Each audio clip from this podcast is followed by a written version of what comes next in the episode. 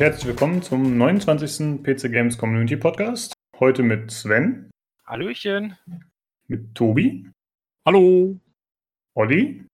Hallihallo. Und mir, Lukas. Hi. Na Leute, wie geht's euch? Tja, wieder mal da. ja. ich darf mal wieder. Genau, ich hatte äh, vorab aus Versehen fast Olli ausgeschlossen, weil ich dachte, er sei schon im Urlaub. Aus Versehen. Schreib das mal auf, aus Versehen. Ja, ja, ja, sagt er jetzt. Das war ungeplant, ja. Aber er hat sich trotzdem eingefunden und äh, lässt sich nicht abhalten. Sehr gut. Ich habe dich abwimmeln lassen, nein. ja. Ich habe gestern mit äh, Sven, Julian und noch einem anderen Lukas Rainbow Six zusammen online gespielt. Und dann hatte ich heute einen sehr eigenartigen Traum. Und zwar habe ich geträumt, äh, dass wir die Pod Podcast-Kabine reinforced haben. Also bei Rainbow Six muss man halt so die Wände und so verstärken. Und dann haben wir die Wände verstärkt. Und dann habe ich noch festgestellt, dass wir das äh, Fenster, was man da machen kann, auf der falschen Seite, dass wir es da angebracht haben. Ist sehr strange. ist das, zählt das so als eine Art, als eine Art Geräuschdämmung oder was? Und da kam ich dann durch rein, oder wie? Oder was? Ungebeten, oder wie? nee, du warst der Teamkiller. Ja, das, das hat halt äh, Bezug einfach auf das, was wir gespielt haben. Das ist relativ spezifisch, deswegen könnt ihr euch wahrscheinlich nicht viel darunter vorstellen, aber es war so, what the fuck. Und da bin ich auch aufgewacht. Du hast halt so in dem Spiel mitgefiebert, ne? Du warst so drin. Das verteufelt dich bis in deine Träume. Ja, und der Podcast auch. Ah. Zwei Sachen, die einen nicht loslassen. Ja. Jetzt, jetzt, jetzt wird es langsam komisch. ja, der passt ja ganz gut, dass jetzt ab äh, dieser Woche war es, glaube ich, ähm, krankhafte Computerspielesucht eine Krankheit ist offiziell, nicht wahr? Ganz also es, ja, es besteht ja in der Hoffnung, dass du das dann über die Krankenkasse abrechnen kannst, die Behandlung. Finde ich gut. Ja, gut, aber da muss man sich erstmal in Behandlung begeben. Ne? Ja, ja. ja. das Bist du noch nicht, das macht mir Angst. noch weigere ich mich. Das ist ja wie bei jedem Süchtigen. Zwangsanweisung. Genau, ja, erstmal weigert man sich. Und nein, Lukas, bitte reinforce nicht das Wartezimmer. genau, ja. Aber ich muss sagen, so, so äh, Spieleträume habe ich auch schon öfters gehabt. Also mm, gerade, gerade wenn man so, gerade wenn man irgendwie in so einer Phase ist, wo man halt mal so einen Samstag sich früh hinsetzt und mal so ein paar Stunden am Stück durchzockt und dann äh, gehst du irgendwie abends ins Bett und dann kann es dir schon mal passieren, dass halt äh, in deinem Traum irgendwo Dragon Age oder Mass Effect oder was auch immer äh, durchweg eine Rolle spielt. durchweg. Durchweg. Nee, ich habe das leider selten, also, oder was heißt leider, aber ich habe es selten oder ich erinnere mich zumindest selten daran. Ja. Aber es war ein lustiger Moment auf jeden Fall. Und ich habe noch mit einem Arbeitskollegen vorhin gesprochen. Ich kam ja quasi gerade wieder direkt von der Arbeit. Ich habe in der Pause mir nochmal die Themen angeschaut, die wir behandeln. Und mich da nochmal durchgelesen. Und dann hat er mich gefragt, was ich da machen würde. Und ich habe ihm das kurz erklärt mit dem Podcast. Beziehungsweise ich habe ihm gesagt, dass wir einen Podcast machen. Und dann sagt er, ja, Podcast, was ist das? Und dann geht's ja los, ne? Dann versucht man den Leuten zu erklären, was das genau ist. Und ich hatte mir eigentlich immer zurechtgelegt, eine sehr gute Antwort, wie ich fand. Das ist eine Talkshow ohne Bild. Fand ich voll smart. Dann habe ich ihm das einfach gesagt so. Und dann habe ich ein bisschen weiter erzählt und wir haben noch darüber gesprochen und dann irgendwann kam so seine Frage, ja, und dann, dann hört man da live zu oder wie ist das? Und dann kam mir erstmal der Gedanke, dass ihm gar nicht klar war, dass man sich das runterladen kann oder so. Er dachte man, wir würden uns alle in einen Raum begeben und dann hört man dazu oder so. Ich, ich vergleiche das immer so ein bisschen wie ein gutes Hörbuch, dass man sich einfach mal irgendwie im Zug hinsetzt und dann äh, das einfach laufen lässt nebenbei. Ja, aber ein Hörbuch ist für mich noch was anderes. Das ist ja kein Zwiegespräch. Also natürlich, klar, man, man hört es, aber ich weiß ja, nicht damit. Ist eigentlich eine Auf, ich würde es als aufgezeichnete Radio-Talkshow bezeichnen, irgendwie sowas in der Art, ne? Das ist ziemlich gut, ja. Das stimmt. Eine, eine aufgezeichnete Selbsthilfegruppe. ja, in unserem Fall schon, ja. Herzlich willkommen zum aufgezeichneten PC Games Community Podcast Radioshow Dingens. Ach, das ist gar nicht live? Ich bin enttäuscht. Ja, aber es ist One, es ist one Take Only. ja, das schon. Ohne Schnitt. Ja. Dann muss man sich überlegen, ob das gut ist oder nicht. Je nachdem. Okay, äh, fangen wir an. Und zwar äh, wollte ich wissen, was habt ihr so gespielt letzte Woche, Tobi? Äh, ich habe äh, einiges gespielt letzte Woche. Ich habe zunächst mal Subnautica durch. Juhu! Ähm, und äh, es hat also es ist nach wie vor Top-Spiel, echt. Äh, das Ende ist auch ziemlich cool, finde ich. Und ähm, ja, alles in allem muss ich sagen 10 von 10. Also wirklich für so ein Crafting-Spiel und so ist es echt äh, sehr, sehr, sehr cool. Und ich habe mitgekriegt durch YouTube, dass die anscheinend einen ziemlich großen DLC entwickeln, der Anfang 2019 rauskommen soll. Ach, echt? Cool. The, Ar The Arctic Zone heißt der und soll mhm. so Eisgebiete und sowas enthalten. Und da freue ich mich schon tierisch drauf. Den werde ich mir sicherlich zulegen, wenn der rauskommt. Ähm, das war so der Anfang der Woche. Dann habe ich ähm, festgestellt, dass ich Battlefield 1 besitze, ähm, was mir irgendwie nicht so ganz klar war. Wie kam es dazu? Äh, weiß ich nicht. Ich habe irgendwie in Origin geschaut und ich musste das irgendwann mal auch in irgendeinem Sale wahrscheinlich habe ich es irgendwann mitgenommen und ja. Das äh, kann auch Ahnung, es, war irgendwie, es war irgendwie in meinem Account und dann habe ich es halt ähm, und ich hatte es sogar installiert und es hat irgendwie, das frisst ja irgendwie 80 Gigabyte auf, auf meiner SSD irgendwo. Ja. Und dann habe ich mir gedacht, okay, das musst du jetzt mal wenigstens die Kampagne durchspielen, dann kannst du wieder von der Platte hauen, weil ich spiele bei sowas ja immer nur die Kampagne. Also habe ich Battlefield 1 durchgespielt, das kann man ja locker in zwei Abenden machen, das ist ja wirklich tierisch kurz. Ähm, und ja, also ich muss schon sagen, einige der Sachen sind sehr cool und einige dieser Stories sind schon echt komisch, ne? Also es gibt ja die, ich, kann ich das spoilern, Battlefield 1? Will das noch ja, jemand spielen? Ich denke Ich habe auch alle gespielt, tatsächlich da, da gibt es ja die Kampagne zu Lawrence of Arabia, ne? die, die letzte ist es, glaube ich. Mhm. Und da geht es ja darum, die, die ähm, Ottomans, also die quasi, ne, die, die Osmanen, oder wie heißen die auf Deutsch? Mhm, ja. Die haben ja, die haben so ein, die große Superwaffe von denen ist ja ein Zug. Und ich denke mir nur so, wie, also ein Zug, der befähigt ja nur auf einer Schiene, wie kann der, das ist doch Schwachsinn. ich meine, wie kann, wie kann ein Zug äh, die Superwaffe sein? Das ist doch total schwachsinnig. Der, der kann ja nur in eine Richtung fahren irgendwie und ja. Andersherum springen in der anderen Kampagne da mit dem Fliegerass auch Leute von einem Zeppelin, was weiß ich nicht, wie viele Kilometer in der, in der, in der Luft ist und äh, springen ins Wasser und überleben. Das ist auch kein Ja, das, ähm, das war ja, das war ja immer so das große Ding mit dem Zeppelin und so. Das war ja immer so der, der Anhaltspunkt, wo alle immer gesagt haben, die Geschichten in Battlefield 1 sind so blöde. Da muss ich sagen, da wurde ich aber mit versöhnt, weil der ja am Schluss dann von der Kampagne, das spoilere ich jetzt auch einfach, ähm, ist der ja, das ist ja so ein so ein Draufgänger-Rogue-Charakter, so ein Lügner-Typ auch. Und dann ganz am Schluss meint er ja dann so, dann machen sie so eine Rückblende, wo du alles nochmal siehst, was in der Kampagne passiert ist. Und dann meint er so, ja, äh, manche werden euch eine andere Geschichte erzählen, wie ich äh, nur gelogen habe und Leute umgebracht habe und so. Ähm, aber ich würde euch doch nicht anlügen, oder würde ich? Und ich finde, das ist damit okay, weil das ist halt seine, seine Story, die er da versucht, den Leuten an, also quasi einen Bären aufzubinden. So war ja, meine Heißt der Captain Blaubeer? Ja, so ungefähr. Also so, so kommt er rüber halt. Und deswegen fand ich das okay mit dem Zeppelin und so. Das hat dann im Nachhinein haben sie das ganz gut gemacht, dass sie äh, Call of Duty Action damit reingebracht haben. Aber ähm, ja, also manche Sachen sind schon echt sehr komisch. Und ähm, Wobei genau. ich sagen muss, die letzte mit dem arabischen, äh, also die, die, diese, äh, die halt mit den Osmanen gespielt hat, die Kampagne, die fand ich sogar mit am besten, die Geschichte, weil du in diesem ersten Level zum Beispiel unglaublich viel Freiheiten hast, wie du das Ganze angehen möchtest. Und das fand ich erstmal grundsätzlich cool. So eine das ähnliche Szene hattest du ja auch bei den Panzern, ne, ganz am Anfang, die erste Kampagne quasi. Da konntest ja. du ja auch diese, ähm, diese drei, ich glaube, diese Teile, die musstest du da holen, ne, diese, um den Panzer zu reparieren. Und die in dem, in dem Dorf, ja, wo du so genau. stealth-mäßig genau. sein musst. Ja. Und da konntest du ja auch so relativ, ich sag mal, relativ in einem Rahmen eines Battlefields frei entscheiden, wie du das Ganze angehst. Und ich fand die beiden, also die Levels, die sind mir so besonders im Gedächtnis geblieben. Ja, ich muss so, also vom, vom Level-Design war die, und auch so vom, ich fand auch vom Art-Design und so, war die Lawrence of Arabia-Kampagne auf jeden Fall sehr cool.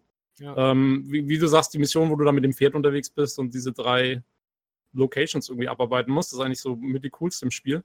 Ähm, ich fand ja nur also die Sache mit dem Zug, das war schon irgendwie sehr surreal. Ja, das war, da wollten sie unbedingt jetzt nochmal den Juggernaut reinbringen und dann haben sie gesagt, jo, das äh, müssen wir jetzt irgendwie nochmal ganz cool inszenieren oder so. Ja. Ähm, aber also sehr merkwürdig. Wobei ich, genau so. ich schaue ich schau mir ja immer dann, ich versuche immer, eigentlich, wenn ich Spiele spiele, versuche ich mir immer passende Filme dann auch da, dazu anzuschauen. Oder das mache ich eigentlich immer, weil es mir gerade so in den Sinn kommt.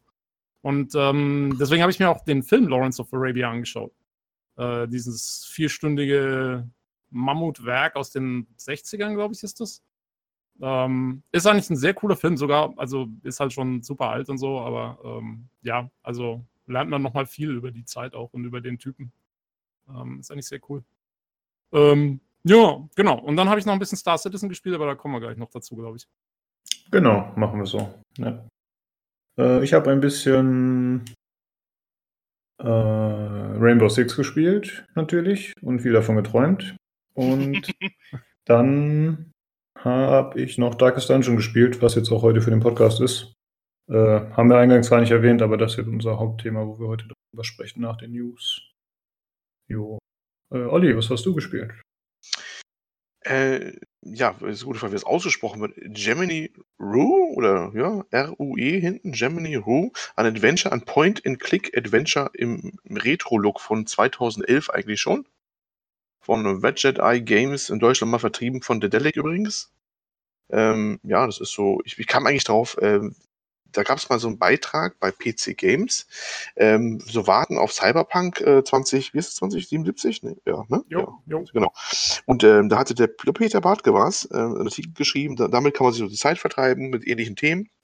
Und ein Spiel war äh, Techno Babylon und von gleichen war dann auch ähm, Gemini Ru oder Rum, ich weiß nicht, wie es ausgesprochen wird. Ich, ich spreche das, ich sprech das Rü aus. Rü, ja, Gemini Rü, oder? Gemini Rü. Fran Einige Fran uns- Franzö Französisch, glaube ich. das, Einigen wir uns oder? auf Gemini Rü oder wie das immer das heißt. Ja. Ich, Ich, habe es auch, ich habe es mal angefangen, aber ich bin nicht so weit gekommen. Ja, okay. Äh, Und äh, ich, das war vom gleichen Hersteller. Ich habe es wieder mitgekauft gehabt, wo ich eigentlich Techno Babylon spielen wollte. Und ähm, ja, das habe ich jetzt mal angefangen. Das ist äh, so ein echt, echt retro, also Pixel so groß wie Häuser gefühlt, ne? Also wirklich große Pixel. Äh, so, so Look wie ganz frühe 90er eher so, wo man keine Details bei den Figuren und so erkennt. Was so spielt mit Gedächtnisverlust und man spielt zwei Personen parallel, so die Handlung. Das ist ein ganz interessanter Kniff. Und ja, ein bisschen Retro mal, so ein bisschen Retro-Adventure. Würde jetzt nicht das Detail darauf eingehen, aber ganz nett eigentlich. Hat es nicht auch, ist es das, was auch so Schießereiszenen hat? Genau. Die haben, ja, genau. Ja, genau. Du hast so eine, so eine, so eine Linksmechanik drin, was es auch manchmal so Schießereien gibt, simplifiziert. Man kann so links und rechts aus der Deckung rausgehen, ne? Und sowas und äh, dann Genau. mal mit sich ein paar ein bisschen Schießereien machen. Aber das ist jetzt äh, sehr rudimentär. Aber äh, ganz eine Mischung. Was mich hauptsächlich ein bisschen daran stört, ist eher, dass die Bedienung äh, sehr teilweise hakelig und umständlich ist, wie ich finde. Das ging auch 2011 schon besser. Auch wenn es Retro ist, aber da muss es ja nicht Retro sein. Ansonsten ist das gar nicht mehr so übel. Es ist voll vertont, das glaubt man ja gar nicht. Ich hatte mal ein anderes Spiel, was von der Grafik recht ähnlich war, auch von der Auflösung her, von der groben. Das war dieses, äh, ich habe es vorher noch rausgesucht gehabt, hat man einer der früheren Folgen mal besprochen. Ah, jetzt natürlich vergessen. Ähm, das war überhaupt nicht vertont. Und das ist immerhin voll vertont. Das ist ganz nett eigentlich. Also nett halt, aber ja, jetzt auch nicht groß erwähnenswert, würde ich mal Hast sagen. hast Meinst du den Red String Club? Sorry. Genau, der war's. Genau, genau, genau, genau. Aber das ist auch von den gleichen. Nee, das nicht, aber es erinnert mich ein bisschen dran, weil die, die Auflösung, die Grafik ist eigentlich so ein bisschen ähnlich, weißt du? Es ist sehr Ja. grob gehalten. Grafik, wirklich große Pixel. Wenn du auf Fullscreen hochziehst, dann hast du da schon ganz schöne Blöcke da vom, vom Gesicht. Muss man schon mögen, wenn man das überstehen will. Das ist schon sehr, sehr, sehr retro. Die neueren Werke von Veget Eye Games sind auch deutlich höher aufgelöst. Das habe ich schon gesehen mittlerweile. Ja, Techno Babylon ist eigentlich. Ja. Äh, also ist jetzt auch nicht, ist auch noch pixelig, aber Ja. ähm, ja. ist auf jeden Fall mehr, mehr Auflösung da. Ähm, hast du es durchgespielt? Noch nicht ganz. Ich bin so drei Viertel durch. Ich glaube, ich bin jetzt Okay. Richtung Ende langsam. Aber findest du es cool, weil ich überlege nämlich, ob ich das auch noch irgendwann mal wieder angehe.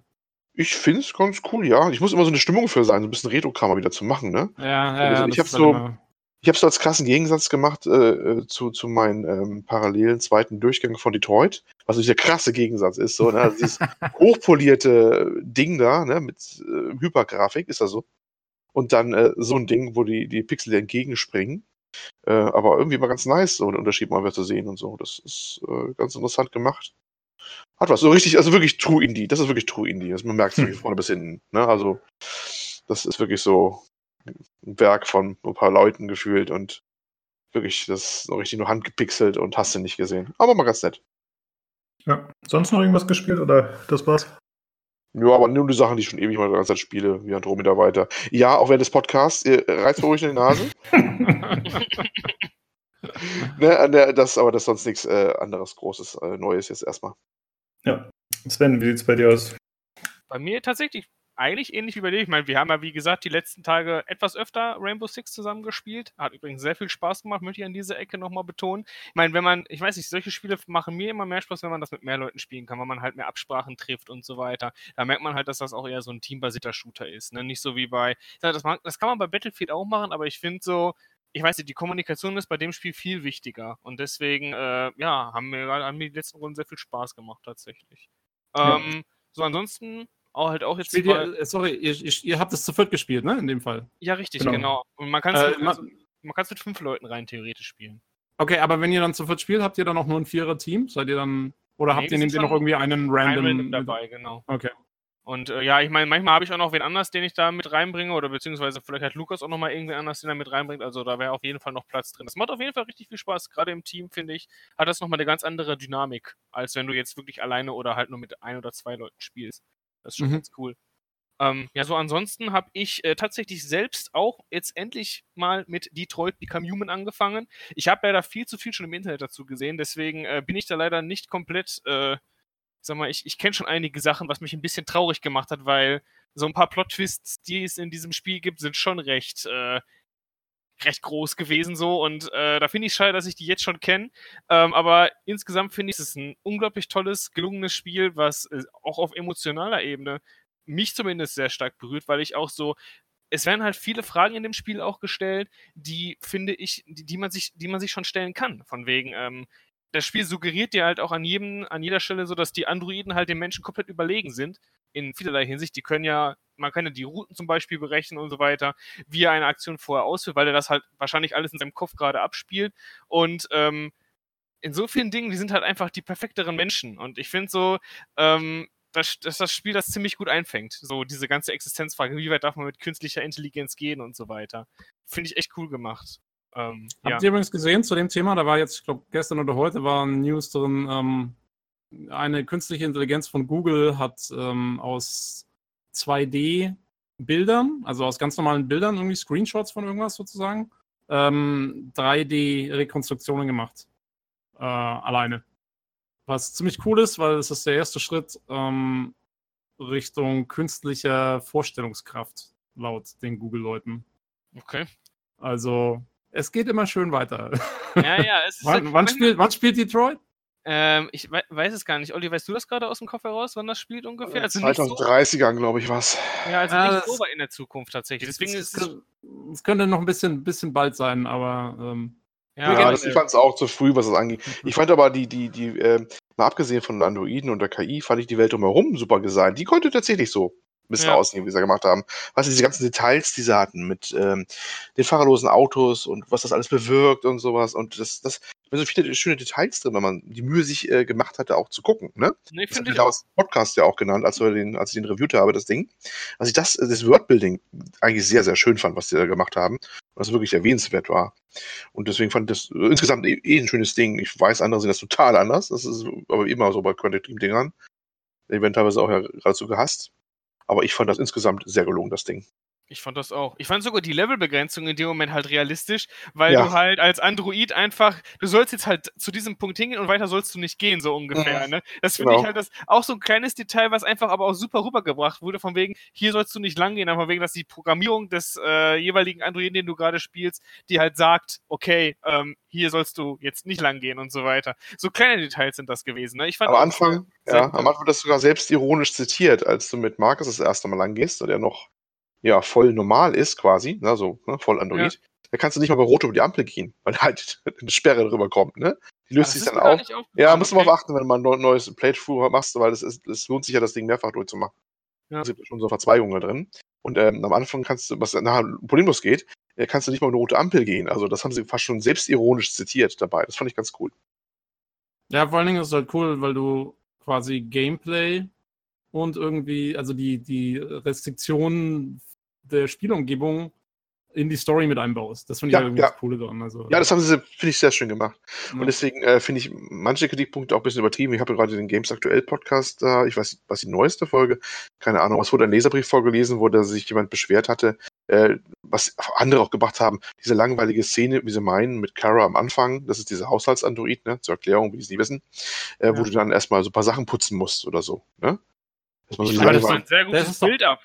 Das ist doch typisch Quantic Dreams. Ich meine, äh, hallo, die ähm, äh, Heavy Rain beginnt auch damit, dass du den Controller ja. rumfahren musst, weil sich der Typ gerade noch rasieren muss oder sowas. Ja, genau. Aber das ist so, ich gerade bei, bei der Szene, erstmal A, es ist ultra kurz. Es wird, wie oft diese, diese Sache kritisiert wird, die ist ultra kurz. Ne? Es ist nicht gar nicht so lang. Du machst es ein paar Mal, der Rest macht es automatisch dann immer.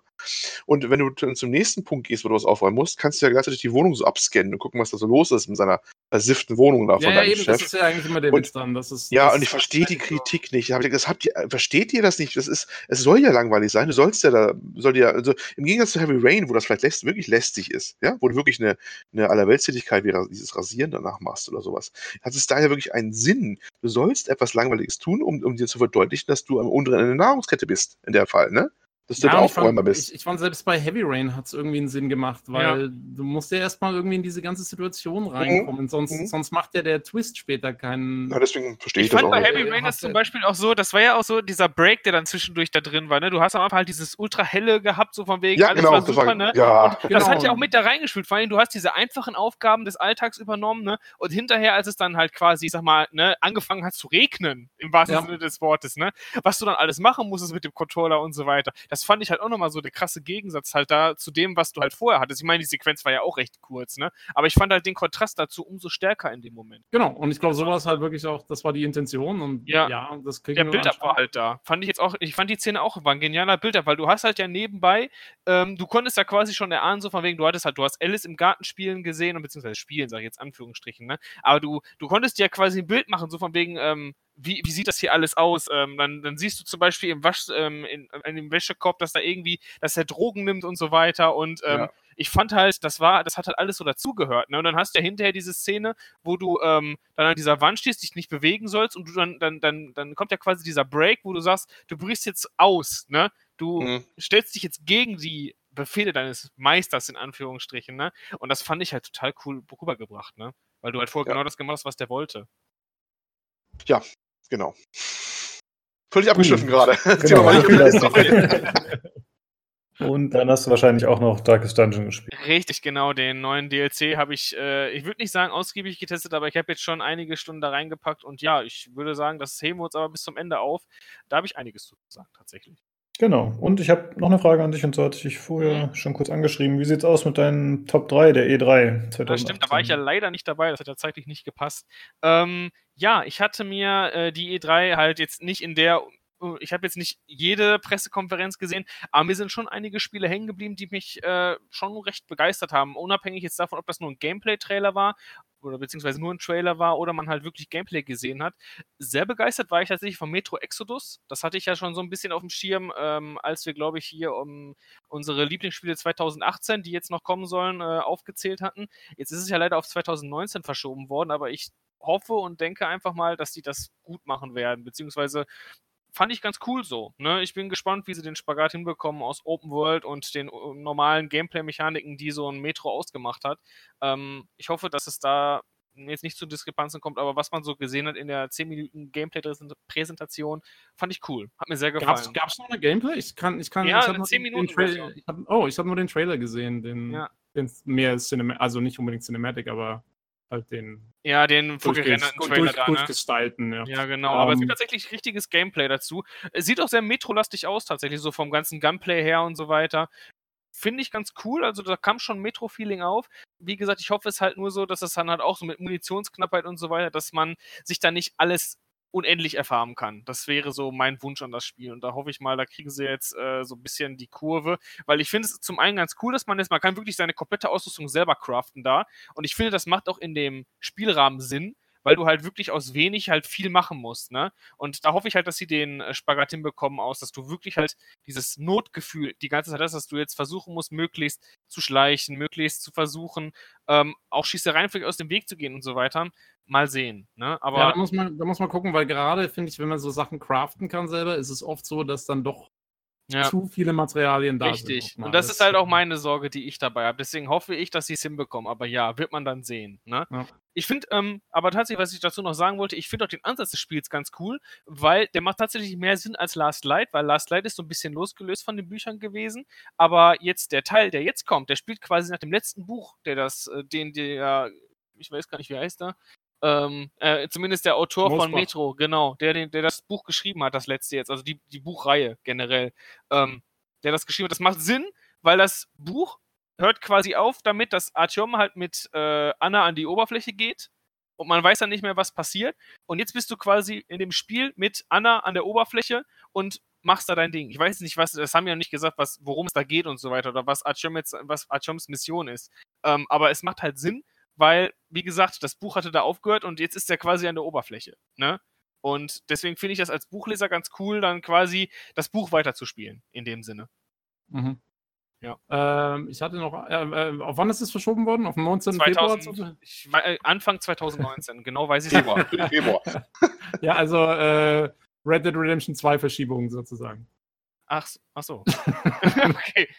Das hatte ich jetzt. Das war, doch, das war doch das Motto von dieser E3, war doch, dass alle Spiele auf Februar 2019 verschoben wurden. Ach so. Wegen, ja gut, ich hoffe nicht. Ich hoffe nicht. wobei, wobei, stimmt, das nächste Spiel, was ich jetzt genau hätte, das ist auch auf 2019 verschoben worden. Das nächste ja, merkst du das? Ja, Total War Three Kingdoms ist auch auf 2019 geschoben worden, tatsächlich. Hm. Ähm, ich weiß nicht, hat das jemand von euch gesehen? Irgendwie? Nee, ich glaube, das hatten wir auch gar nicht in unserem. Okay, in also Podcast. ich muss ganz ehrlich sagen, das hat mich eher an Total War Arena erinnert, weil du dann halt so immer einen General für jede Einheit quasi hast, beziehungsweise der hat so Einheiten unter sich dann und dadurch setzt sich dann deine Armee zusammen. Das heißt also, die gehen ziemlich stark auf diesen ähm, so Richtung Warhammer-mäßig, dass die sagen, okay, wir geben halt Heldeneinheiten äh, jetzt so ein bisschen mehr den Vorrang und haben jetzt halt dann äh, diese spezialisierten Einheiten unter denen, was ich grundsätzlich erstmal nicht schlecht finde, aber ich hoffe, dass, dass der, der Fokus da nicht zu sehr drauf liegt, weil auf der E3-Präsentation hat sich das schon so ziemlich so angehört, als wenn sie jetzt ziemlich stark jetzt so auf diese, die haben auch so die, die Helden können auch gegeneinander kämpfen und haben eine eigene Animation. Also wirklich, dass die wirklich in einem Kampf halt verwickelt sind jetzt, ne? Und dass sie nicht einfach so in die Luft schlagen und der andere kriegt dann Schaden und so weiter. Also es ist schon durchchoreografiert, was sie da gezeigt haben. Und ja, ich hoffe nicht, dass der Fokus da zu sehr darauf liegt, dass sie ihre alten Stärken nicht vergessen.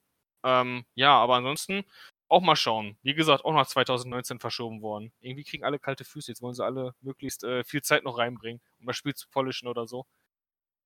Wird das, ein, wird das ein richtig großes äh, Total War oder weil es gab ja jetzt diese kleineren Total Wars? Ja, auch, ne? also so. es soll wohl groß werden. Also das war, ich, ich, wobei ich, ich weiß nicht, ob sie eine neue Engine dafür benutzen. Ich hoffe es tatsächlich, weil die alte Engine, die ist halt auch so, weiß ich nicht, so abgenutzt. Da könnten sie eigentlich ruhig mal was Neues sich äh, ausdenken, weil ich habe immer noch ein Problem damit, wenn äh, Leute gefühlt durcheinander durchlaufen und so weiter. Ich finde, so ein besseres Trefferfeedback und so weiter könnten sie langsam aber sicher schon mal einbauen. Und ich meine, diese Kampfanimationen von den jeweiligen Generälen, die sind ja schon ganz gut. Also ich habe da so schon meine Hoffnung, dass es da so ein bisschen, dass sich da CA so ein bisschen den Schritt nach vorne traut. Mal schauen. Ja, ja ich glaube, deswegen hatten wir das nicht behandelt, weil das Creative Assembly ist. Also nicht, weil wir die nicht mögen, sondern weil die äh, auf keiner großen PK vertreten waren und auch bei der PC Gaming Show war da, glaube ich, nichts von zu sehen. Okay. Ja, stimmt, wir haben eher so die großen Player abgehandelt irgendwie. Ja, wir sind halt casual. Richtig. Mainstream. Ja, ja, ja. ja. Ja, gut, wenn ihr, wenn ihr Mainstream seid, dann kennt ihr ja das nächste Game, Cyberpunk 2077. Das hat ah. mich auch noch recht angefixt. Äh, ich habe auch schon gesehen, im PC Games Forum gab es da ja auch eine etwas heftigere Diskussion schon zu bezüglich, äh, ja, das ist jetzt gar nicht so Cyberpunk-mäßig, das ist ja alles zu hell und so weiter. Ich habe auch das mhm. Gefühl manchmal, dass Leute denken, Cyberpunk ist halt irgendwie so, da, da regnet es 24-7, ne? Auf irgendwelche Neonleuchtreklame. Und äh, was anderes gibt's da nicht. Ne? Dazwischen so. Also ich fand's cool. Ich fand's durchgestylt. Ich weiß gar nicht. Ich hätte gehört, das soll ein Ego-Shooter werden, ne? Das soll gar ja. kein. Äh, absolut, ja. Äh, Ego-Shooter ohne irgendwelche Rollenspielelemente oder irgendwas. Nein. Also einfach nur komplett. Ja, willst du ein bisschen trollen, ne? es ist ein, ja, macht Leute nicht verrückt hier, die so nicht gehört haben. Es ist doch ein First ähm, es ist ein First-Person-Rollenspiel mit, äh, mit Ego-Shooter-Anteilen sozusagen, ne? Na, okay. also äh, es wird ein, genau, ein First-Person-Rollenspiel. Und ja. klar, wenn du halt eine Schusswaffe hast, dann wird es halt wie ein Ego-Shooter sein, aber das wird kein, es wird kein Ego-Shooter, es wird ein Rollenspiel werden. Es wird vielleicht ein Fallout? So ein bisschen und die, so vom und die Perspektive, ja, jein. Also ich glaube, dass sie da noch was anderes machen, weil also diese First-Person-Geschichte hat ja tierische Wellen geschlagen, eigentlich noch oh, mehr ja. als, der, als der Trailer bei Tag. Ähm, mhm. also es gab eine Petition, dass die Leute Third-Person wollen und was weiß ich nicht alles. Ähm, ja, also war ziemlich. Äh, Warum denn? Weil Gerald aus der Third-Person gespielt wurde oder was? Ist das jetzt genau, der, genau, so der... ziemlich, ja. Und, und Leute sagen, äh, sie, wollen, sie wollen wieder Third-Person haben, weil, weil sie Charakter, also Customization soll ja eine große Rolle spielen. Und da haben die Leute gesagt, ähm, ja, wenn wir das machen, dann wollen wir unseren Charakter auch sehen in der Welt und dann will ich Third Person so ungefähr. Aber ähm, deswegen hat äh, CD Projekt da auch ziemlich viel dazu in Interviews gesagt schon und die wollen, glaube ich, wirklich ein paar neue Sachen machen in First Person. Also was ich sehr interessant fand, war, dass sie gesagt haben, äh, sie wollen schauen, dass sie rüberbringen, so ein bisschen so ein klaustrophobisches Gefühl zwischen Menschen. Also, dass du quasi ein bisschen, ich stelle mir so ein bisschen vor, dass sie vielleicht so eine ähnliche Crowd-KI ähm, haben wie in Assassin's Creed oder so, dass du wirklich viele Leute hast, die da unterwegs sind und mhm. du läufst halt dann aber in First Person durch und das fühlt sich halt dann logischerweise komplett anders an wie mit einem Ezio oder so, ähm, dem du halt da über die Schulter schaust und immer schön ja. rauszoomen kannst. Und das stelle ich mir schon, also ich glaube, da kann man was ja. mitmachen. Also da ich finde eigentlich auch den Ansatz von First Person eigentlich gar nicht so schlecht. Ich meine, in dem Moment, was ich noch gelesen habe, ist, du sollst ja, sie wollen ja auch so ein bisschen das näher bringen, du kannst dich ja selbst augmentieren und so weiter. So genau. ein bisschen wie bei Deus Ex, ne? Genau. Und ähm, sie wollen ja auch so ein bisschen dann äh, das rüberbringen von wegen, wie viel Menschlichkeit gibst du jetzt ab in dem Moment und willst dich selbst halt verbessern und so weiter. Da hoffe ich dann vielleicht auch so ein bisschen, dass, der, dass die Ego-Perspektive, wenn du zum Beispiel, weiß ich nicht, vielleicht sogar, vielleicht kannst du dir an, also deine Augen verbessern oder vielleicht sogar so bionische Augen oder sowas ähnliches einbauen. Genau, darum geht es auch, das, ja. Ne, dass, dass man das dann irgendwie, dass sich das dann wirklich halt genau auf dein, auf dein Bild auch auswirkt und so weiter, dass du vielleicht genau. sehen kannst, wenn ein Gegner lügt oder sowas ähnliches. Sowas würde ich total cool finden. Und ich finde ja, auch, auch. Deswegen wollen die auch äh, Ego-Perspektive auch haben. Es gibt eine ja. Szene wohl, die hat man berichtet schon aus dem, was vorgespielt worden ist, äh, wo dir ein Auge entfernt wird, weil eine Operation bei dir stattfindet, weil du auch abgegradet wirst. Und dann ja. siehst du dich kurz selber, weil das Auge ab, das ist noch aktive Auge ablegen in Regal. Da ist noch ein Link dazu. Und dann siehst du dich selber noch im Stuhl sitzen da. Ne? Und das macht ja nur Eindruck, wenn du es aus der Ego-Perspektive erlebst, wie dein Auge quasi rausgenommen wird, wie du ja. selber siehst, was weggetragen wird und so. Also ich denke das schon, doch mal, das, das wäre so, das wär, das wär super cool in VR, oder? Ja. ja. Wenn du so ein Oculus-Ding auch hast und dann machen sie einen Bildschirm, ist halt dann, geht dann woanders hin und so. Das ja, mit endgültig in Ecke kotzt. Ja. Das stelle ich mir ziemlich abgefahren vor. Aber, aber im Ernst, ähm, ja genau, das war das Zweite und ich glaube auch, dass, also, ich kann mir das schon vorstellen, dass die dann auch was machen, wo du wirklich dann auch an dir runterschauen kannst und du siehst ja. die ganzen Implantate und so und vor allen Dingen auch, ich stelle mir es auch viel, viel intensiver vor, wenn du zum Wollte Beispiel... ich gerade sagen, ja, das ist... Ähm, ja, ja nimm, mal, nimm mal das Beispiel, zum Beispiel dein Beinimplantat fällt aus oder so und du kannst dann auf einmal nicht mehr laufen oder halt nur noch schlecht laufen und, und zuckelst da irgendwie rum und so. Das stelle ich mir halt auch aus First Person nochmal irgendwie intensiver vor, wenn auf einmal Dinge nicht mehr funktionieren, so wie du es gewohnt bist.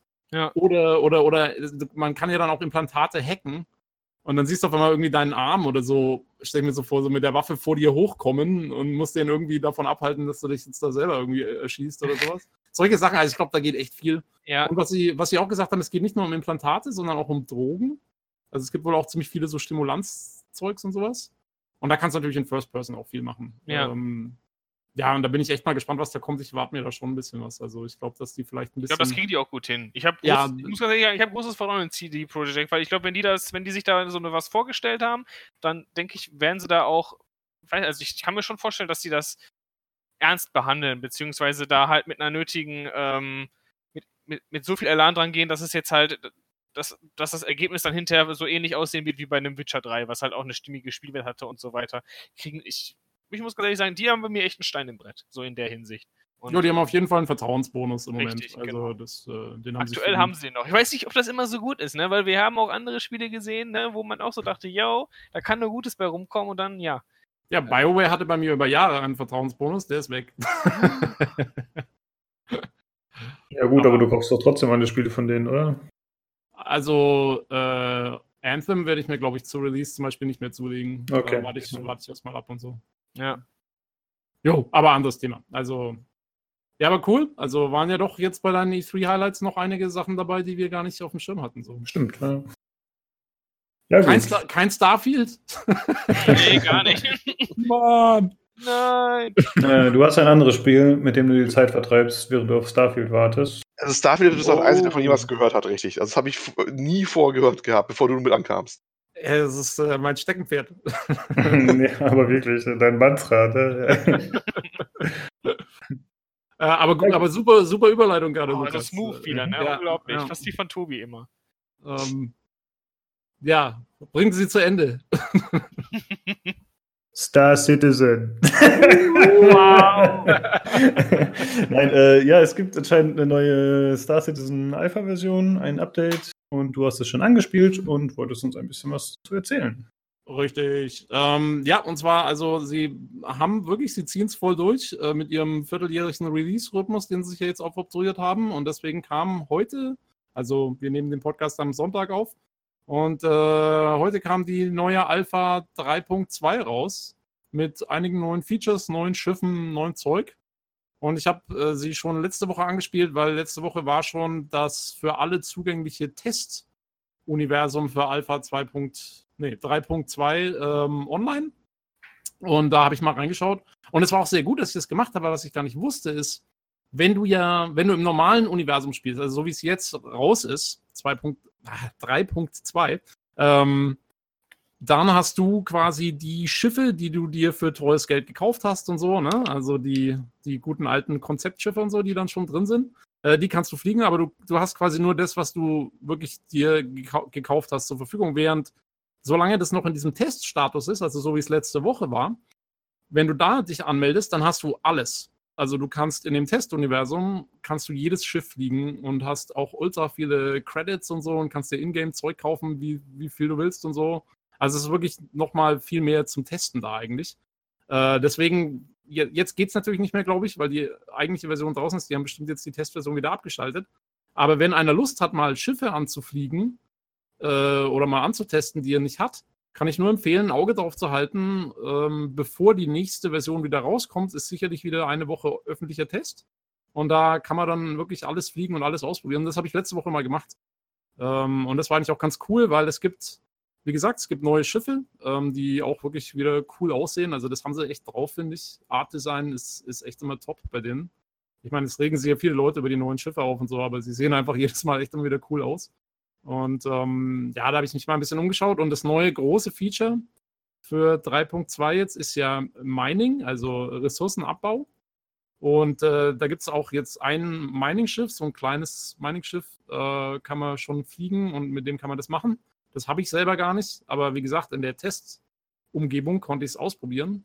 Und das Mining ist echt cool gemacht, muss ich sagen. Also es macht, äh, macht voll Bock. Es ist ziemlich anspruchsvoll für, eine, für so eine Mechanik. Also man muss schon echt dabei bleiben und gucken, dass man alles richtig macht, weil du hast quasi so einen Laser und, ähm, und den und, und erst scannst du quasi so einen Felsen und schaust, was da für Ressourcen drin sind, die man abbauen könnte. Und dann musst du mit diesem Laser diesen Felsen quasi muss quasi Energie da reinpumpen und ähm, muss versuchen, da quasi Stückchen rauszusprengen von dem Zeug, was du willst.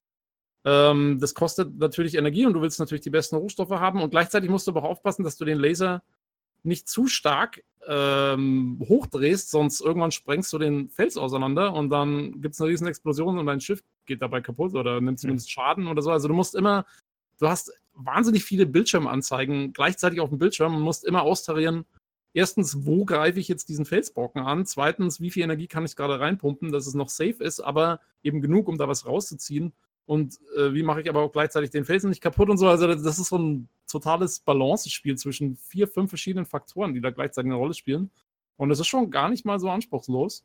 Und äh, ja, also für eine Mining-Mechanik, echt so für das erste Ding, was sie jetzt da haben, ist das echt ziemlich cool eigentlich, äh, muss ich sagen. War, ich war schwer beeindruckt. Also macht das. Aber es ist schon so gedacht, dass man das auch alleine machen soll oder zumindest problemlos alleine machen können genau, soll also, und ja, ja, diese Sachen überblicken soll. Nicht, dass man das zu dritt machen soll normalerweise. Nee, äh, also das okay. Schiff, das Schiff, was es jetzt gibt, mit dem man das machen kann, ist auch ein Ein-Mann-Schiff.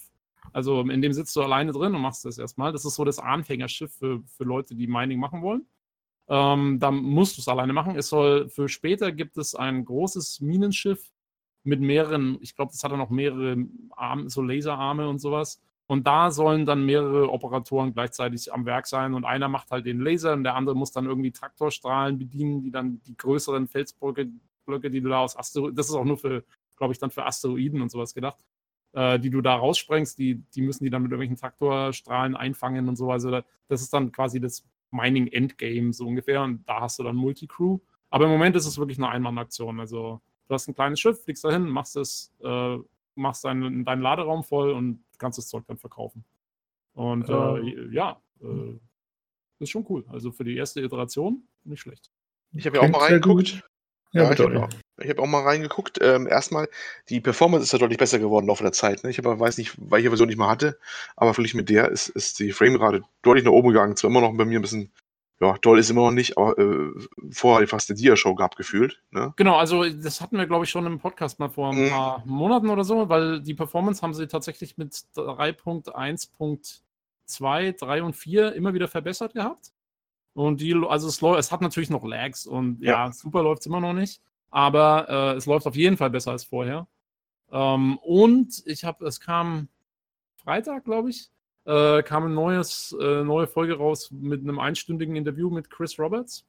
Und äh, im nächsten Patch, also 3.3, der ja dann im Vierteljahr rauskommt, da wollen sie einen neuen Planeten, soll dazukommen und einen ganzen Haufen neue Locations. Und dafür brauchen sie, haben sie gesagt, 100%ig brauchen sie diese neue Technologie, dieses Object Container Streaming, was sie schon seit äh, Jahren gefühlt einbauen wollen und was noch nicht da ist. Und dafür brauchen sie es aber. Sie haben gesagt, das ist ein Must-Have und da kommen sie nicht drum herum, das da einzubauen. Und deswegen, und wenn das drin ist, sollte die Performance auch nochmal hochgehen, weil es ein neues Streaming-Verfahren ist. Ähm, weil im Moment, glaube ich, ähm, zumindest also der McDrake, äh, der hier für uns, bei uns auch mal ähm, äh, Subnautica äh, besprochen hat und so, äh, der meinte, äh, bei ihm läuft das Spiel im Moment gar nicht, weil er nur 8 GB RAM hat. Ähm, das scheint nicht bei jedem so zu sein, aber bei ihm scheint es auf jeden Fall nicht zu laufen. Und das ist im Moment, äh, ist es wohl wirklich so, weil sie eben dieses Streaming-Verfahren noch nicht haben, ist die, der Speicherbedarf einfach enorm. Und das soll damit dann besser werden im nächsten Patch. Aber ja, also für Leute, die 16 GB RAM haben und so, es läuft immerhin einigermaßen gut. Also es ist noch lange nicht perfekt, aber. Nee. Haben die eigentlich mal die Steuerung geändert? Weil ich habe versucht abzuheben, ich bin beim Abheben schon gescheitert. Ich habe mir YouTube-Videos angeguckt, wie das eigentlich laufen soll. Aber äh, so wie die YouTube-Videos waren, ging es nicht mit Taste R, so im Strafe-Modus und sowas. Äh, nee, eigentlich ist schon seit einiger Zeit so, dass nach oben Strafen ist, ist bei Default die Leertaste. Ja. Also ich habe es für mich irgendwann mal geändert, aber äh, ja, also wurde ja immer wieder zurückgesetzt. Also ähm, eigentlich mit Leertaste hoch und dann mit N tust du das Landing Gear einfahren und dann kannst du einfach losfliegen. Ähm, und landen? Weil ich habe nie einen äh, gefunden. Landen ist einfach dann runterstrafen mit, mit STRG, also normalerweise Control ist die, oder STRG ist die ähm, die Standardtaste fürs nach unten strafen. Also einfach Landing, Landing Gear wieder ausfahren mit N und dann über dem Landepad nach unten strafen, bis du irgendwann drauf stehst und dann sagt der Landing complete. Müssen mal geändert haben. Ich habe ganz viele gefunden, wo dann die Belegung ganz anders war. Ja, du musst, ähm, du musst auch jetzt in der Zwischenzeit, das ist auch so, dass du erstmal über das Mobiglas-Ding die Station anrufen musst und dir ein Landepad geben lassen musst und so, sonst wirst, okay. wirst du bestraft. Also, Ach, wie bei Elite. Das ist auch genau, so. Genau, ja. so wie bei, wie bei Elite eigentlich, ja. Mhm, mhm, ähm, jo, also das ist alles ähm, das ist aber schon seit 3.0 so, glaube ich. Also, ja, es kursieren halt viele Videos im Netz, die noch ältere Stände. Die noch alt sind. Ne? Ja, man muss sich wirklich neue Sachen anschauen, die es dann beschreiben. Aber ja, also nee, das funktioniert eigentlich alles ganz gut. Was ich noch keine Zeit hatte, was Sie auch gesagt haben, was Sie verbessert haben jetzt, sind die Hoverbikes, die wirklich überhaupt nicht funktioniert haben bis jetzt. Äh, da bin ich aber noch nicht dazugekommen. Das kann ich aber jetzt dann irgendwann mal noch machen, weil da habe ich selber eins. Ähm, aber ja, also im Großen und Ganzen muss ich sagen, wie gesagt, Mining, das große neue Ding, finde ich, funktioniert schon mal ganz sehr gut. Und ähm, was natürlich immer noch ein Problem ist, diese Schiffe, die sind alle noch nicht ausbalanciert. Das heißt, wenn du gerade versuchst, irgendwas zu meinen und es kommt einer an und der schießt dreimal auf dich, dann bist du halt tot, weil die Schiffe halt noch nichts aushalten. Aber mein Gott, das ist Balancing, das machen sie irgendwann am Ende. Äh, ich habe eine Frage dazu. Angenommen, jemand hat das Spiel, aber hat jetzt auf diesem Testserver nicht gespielt und er möchte das Mining-Schiff ausprobieren. Was müsste er machen? Muss er dann Echtgeld ausgeben oder kann er sich das für Ingame-Credits kaufen? Äh, nee, noch nicht. Also es gibt noch keine Möglichkeit, im Moment sich Schiffe Ingame zu kaufen. Du müsstest dir tatsächlich, und das Schiff ist auch, also es kostet halt 150 Dollar. Ne? es sind halt, sind halt Star ähm, müsst, man müsste es sich theoretisch kaufen. Ich hoffe mal, dass sie vielleicht mal ein Freefly machen oder so. Das würde für mich Sinn machen, weil jetzt die Mechanik neu ist. Weiß ich aber nicht, habe jetzt noch nichts dazu gelesen. Ähm, und ab, äh, ich glaube auch ab 3.3 soll es den ersten Ingame-Schiffshändler geben. Ob der dann dieses Schiff verkauft, weiß ich natürlich nicht, aber ich glaube, da wollen sie anfangen mit Ingame-Schiffskäufen. Okay. Was, was nicht heißt, dass das dann einfach ist, weil ich glaube, dass die Schiffspreise in-game werden sehr hoch werden. Und ob man überhaupt als, sage ich jetzt mal, nicht absolut fanatischer, verrückter Star Citizen-Spieler sich in dem Vierteljahr zwischen den Server-Rücksetzungen äh, überhaupt genug Kohle verdienen kann, um so ein Schiff zu kaufen, ist dann auch nochmal die Frage. Ne? Aber okay. ähm, ja, also im Moment müsste man sich tatsächlich das Schiff leider per Echtgeld kaufen. Wie gesagt, das ist, ich halte es auch für ein bisschen blöde, dass man das nicht einfach testen kann. Aber wer will, wie gesagt, ähm, in einem Vierteljahr, also das ist dann ja jetzt, was denn jetzt? Jetzt ist Juli, Juli, August, also Ende September, in der letzten Septemberwoche, vielleicht mal äh, in den Kalender eintragen und mal auf die Star Citizen Webseite schauen, gucken, ob das PTU, das Public Test Universe, online ist. Und wenn das der Fall ist, dann den Klienten, da muss man extra Klienten für runterladen und den runterladen und dann dieses Testuniversum machen. Da kannst du dann alles ausprobieren, zumindest für eine Woche. Ja, Stichwort PTU. Du brauchst ja fast schon, du musst ja deine eigene äh, Nomenklatur schon lernen für das, für das Ding. Ja, ich ja. habe so viele Begriffe bei dem Ding, es, ist, es, es lötet jetzt echt das Gehirn aus, ne? Jo. Gut, aber so Testserver haben ja mittlerweile alle modernen Spiele. Ja, aber die Begrifflichkeiten, die haben, die haben so viele Begrifflichkeiten Namen. bei dem Ding. Äh, das ist, ist ja nicht nur Testserver, es geht ja durch die Bank weg bei dem Ding. Du verstehst da keinen Ton, was die da alles machen. Also ja, also wenn man sich dieses, dieses Interview auch anhört mit äh, Chris Roberts, da ist ja dann, die Frage geht schon so los, so, Oh, you mentioned um, blind distance calling, so I have an object container streaming question for you. das sagt so, alles aus. So, geht, ja. so geht die Frage los. Das ist nicht irgendwie die Antwort, sondern es ist die Frage, ja. Und das ist halt, äh, ja. Also ja. man muss man muss sich ein bisschen reinarbeiten in die Angelegenheit. Ja, man macht das auch nicht zum Spaß, ne? Nee, genau. nee. Äh, der, hm. der Community Manager sagte irgendwann, ja, also wenn man sich sämtliche Videos zu Star Citizen angeschaut hat, dann sollte man eigentlich schon einen ehrenhaften äh, College-Abschluss im Game Design bekommen, weil. ich hatte vorher noch eine coole Idee, was sie machen könnten. Und zwar, sie bringen einfach ein riesiges Schiff raus, das total OP ist, mit Dutzenden Kanonen, Waffen, was auch, was auch immer, zu einem horrenden Preis. Und sie nennen es das Luftschloss. Fand ich irgendwie cool. Bis auf ja? das mit Luftschloss gibt's das. Ich, ja, ich, ich, anders. Ich würde, ich würde, ich würde sagen, ähm, äh, Luftschloss wird dann die erste Immobilie, die verkauft wird, oder? Ja. die virtuellen Immobilienverkäufe starten doch irgendwann dann.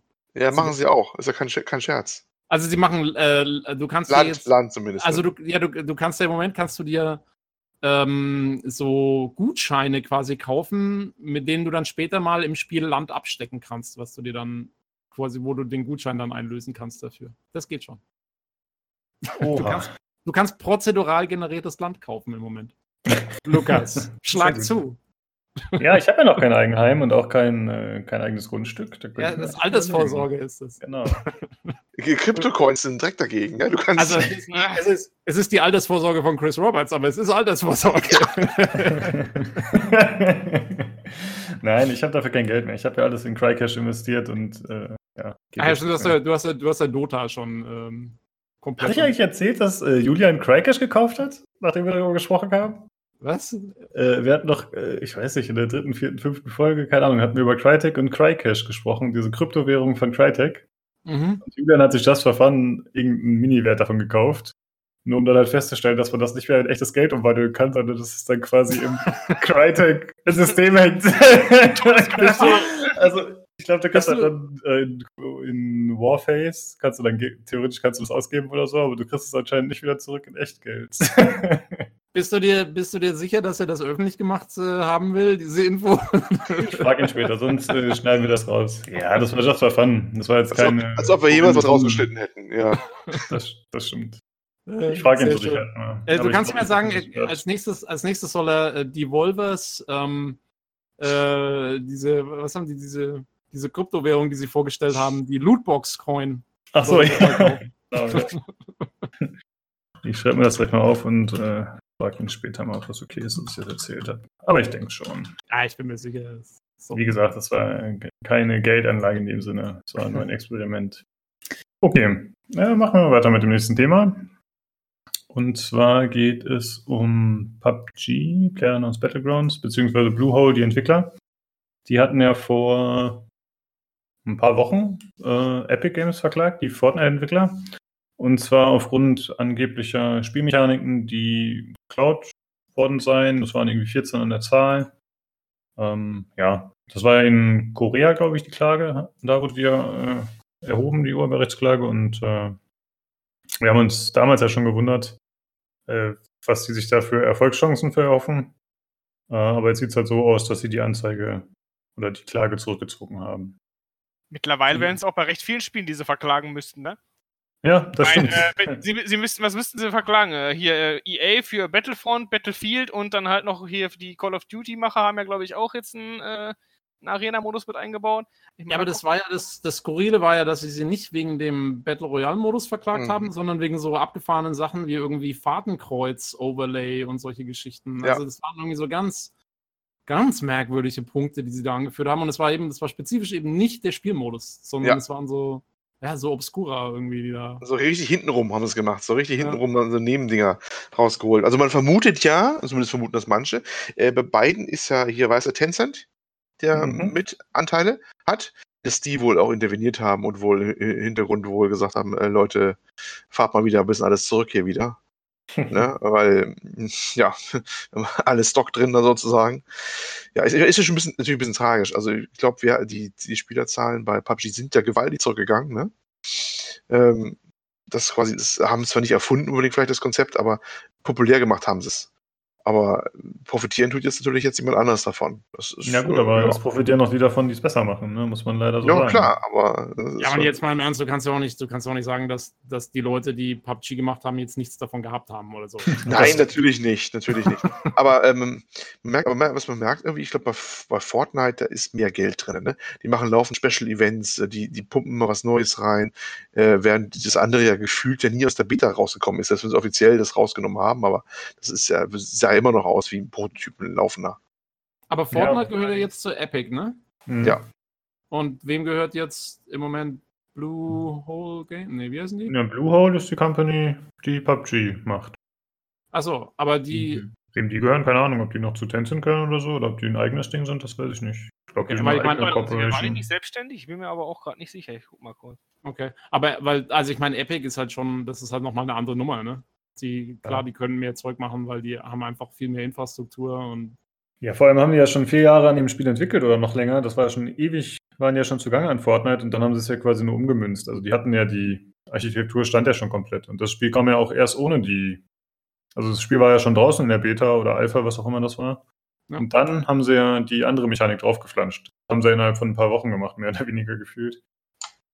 Äh, ja, ich meine, das sind ja, das sind ja die Engine-Entwickler auch. Also klar, die haben das drauf, die, die machen das. Ja. Ähm, und es scheint ja auch, es scheint auch viel besser zu laufen. Also, ich meine, ich muss ganz ehrlich sagen, ich, ich weiß nicht, hat jemand von euch irgendwie äh, Player on Battlegrounds gespielt oder Fortnite mal angespielt oder so? Nö. Nö. Der Rest? Nö. Ich will es mal ausprobieren. Ich guck mal, ich leg's mal auf, mal auf den Plan. Ich habe es hier liegen und installiert, aber ich, äh, ja, ich muss es mal ausprobieren. Über die Woche habe ich es mir jetzt mal aufgeschrieben, hier, dass ich mal reingucke. Ich will keine Sonne sehen, aber egal. Ja, bitte, dann, dann wäre ich, wäre ich froh drüber, weil tatsächlich, ich bin jetzt nicht so, ich würde Fortnite nicht spielen wollen, tatsächlich. Vielleicht auch, weil ich jetzt so negative Erfahrungen mit PUBG gemacht habe. Ähm, ich würde noch nicht mal sagen, dass das Gameplay an sich da schlecht ist, beziehungsweise vielleicht bin ich auch einfach nicht so der Fan von Arena-Spielen, jetzt beziehungsweise hier dieses King of the Hill-Prinzip. Ähm, ich habe halt bei PUBG halt immer das Problem gehabt, dass ich das Gefühl hatte, immer so ein unfertiges Spiel zu spielen, weil da Sachen zum Teil noch heute drin sind, die die immer noch nicht gefixt haben. So, äh, zum Beispiel ist das Spiel ultra laut. Wenn ihr oben aus dem Flugzeug rausspringen wollt, dann muss das Spiel umständlich halt, dann musst du den PC muten für, damit du diese, das kannst du nicht ausschalten, zum Beispiel, ne? Und das hat halt immer noch so Kinderkrankheiten, dass es auch immer noch nicht stabile FPS-Zahlen hat und so weiter. Ich meine, wie lange ist jetzt PUBG draußen. Über ein Jahr, oder? Dass sie das dann immer noch nicht gefixt haben, finde ich jetzt einfach, spricht nicht gerade für das Spiel, ne? Und ja. Halt, und dann kommt einfach Fortnite, was mir jetzt, okay, mir sagt es jetzt auch einfach von der Aufmachung her und so weiter nicht zu, hat im Endeffekt dasselbe Spielprinzip, aber läuft bugfreier, läuft flüssiger ähm, und bietet im Endeffekt dir das gleiche Spielprinzip, vielleicht sogar noch erweitert, weil du kannst ja scheinbar auch irgendwie ähm, aktiv bauen. Also, dass du dann halt auch noch so quasi ein bisschen Minecraft mit drin hast. Und ähm, das spricht halt viel mehr Leute an und dann weiß ich nicht. Äh, dann, dann ist klar, warum äh, Fortnite-Player PUBG den Rang abläuft, ne? Und das ist halt selbstgemachtes Leid. Ich habe da, weiß ich nicht, und dann, für mich hat sich das dann so ein bisschen so angefühlt, als sie diese Klage gemacht haben, ähm, so dieser letzte, der verzweifelte Versuch, nochmal so ein bisschen auf das Spiel aufmerksam zu machen. Ich meine, das Spiel ist jetzt nicht tot oder so, ne? Aber ich finde, man merkt schon, dass ähm, der Fokus nicht mehr auf dem Spiel liegt, sondern jetzt eindeutig auf Fortnite. Ne? Und das spiegelt ja sowohl auf Twitch die Userzahl wieder, als auch generell jetzt auf äh, die ganzen, wie viele aktive Spieler jetzt, weiß ich jetzt auch gerade nicht, aber ich kann mir schon vorstellen, dass die aktive Spielerzahl in Fortnite auch Bände spricht, ne? Was aktuell in ist und was nicht. Ja, im Vergleich zu PUBG, klar. Aber ich meine, so ist das halt bei diesen Hype-Games, ne? Ja. Und ja, wie du sagst noch dazu, die technischen Probleme, die bringen ja noch konstant eigentlich, würde ich mal sagen, immer noch neue Karten raus. Also da sind sie auf jeden Fall dann äh, zugange. Haben jetzt, glaube ich, gerade die vierte Karte, die in der Pipeline ist.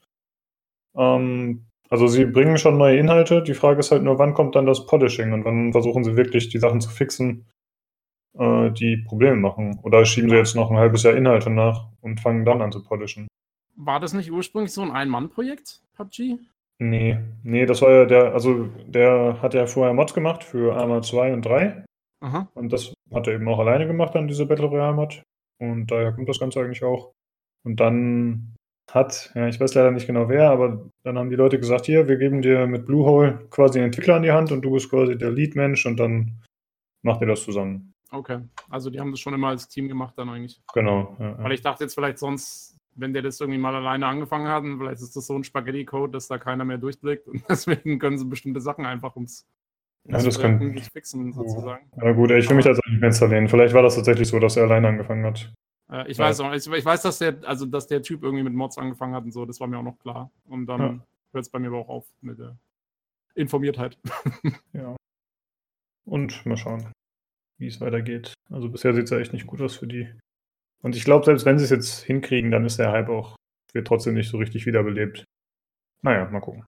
Ja, Kohle haben sie gemacht mit dem Ding. Also, genau, richtig. Ähm, dann machen wir weiter mit einer News zu BioWare. Oh, mir fällt gerade ein, wir haben die Hörerfrage vergessen. Ja, habe ich, schon, hab ich schon lange gemerkt. Ich dachte, ich hätte dann äh, ganz dezent darauf hingewiesen, wenn wir die News durch haben. Ja, aber wir zwischen, zwischen den ja, News und dem. Nee, wir machen, wir machen sie nach den News dann. Ja. Genau. Haben wir noch nicht vergessen. Haben wir anders geplant heute. Alles so geplant. So geplant. Ja. das war so eine Überleitung. Das war eine Überleitung. Äh, was?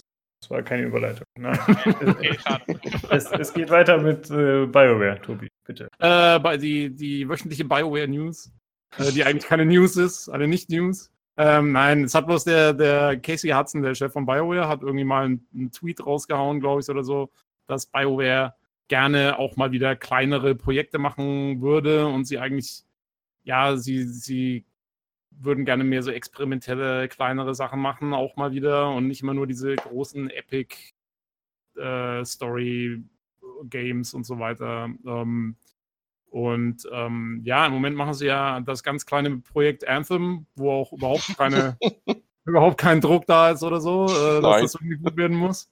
Also insofern sind sie schon fast da.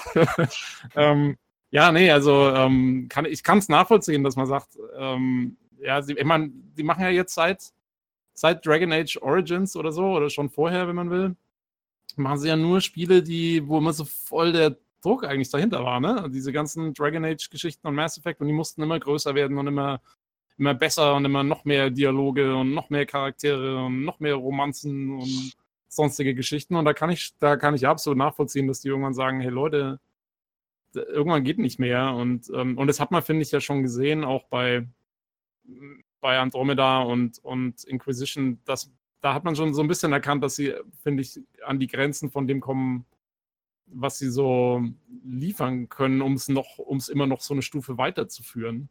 Und insofern finde ich die Idee nicht schlecht. Ähm, jetzt müssen sie halt erstmal eh erstmal Anthem fertig machen. Bis dahin ist dann, dann muss man gucken, was danach ist. Ähm, ich meine, ich will auch gerne einen Dragon Age 4 irgendwann haben, aber ich finde eigentlich, so, sie haben ja auch gesagt, sie würden es gerne irgendwie so ein bisschen nebenher machen und ich finde die Idee gar nicht schlecht, dass man sagt, okay, man nimmt auch ein paar Entwickler her, die machen mal eher was Kleineres, ja, vielleicht so auf dem, auf dem Level stelle ich mir das vor, wie vielleicht so ein Unravel oder sowas.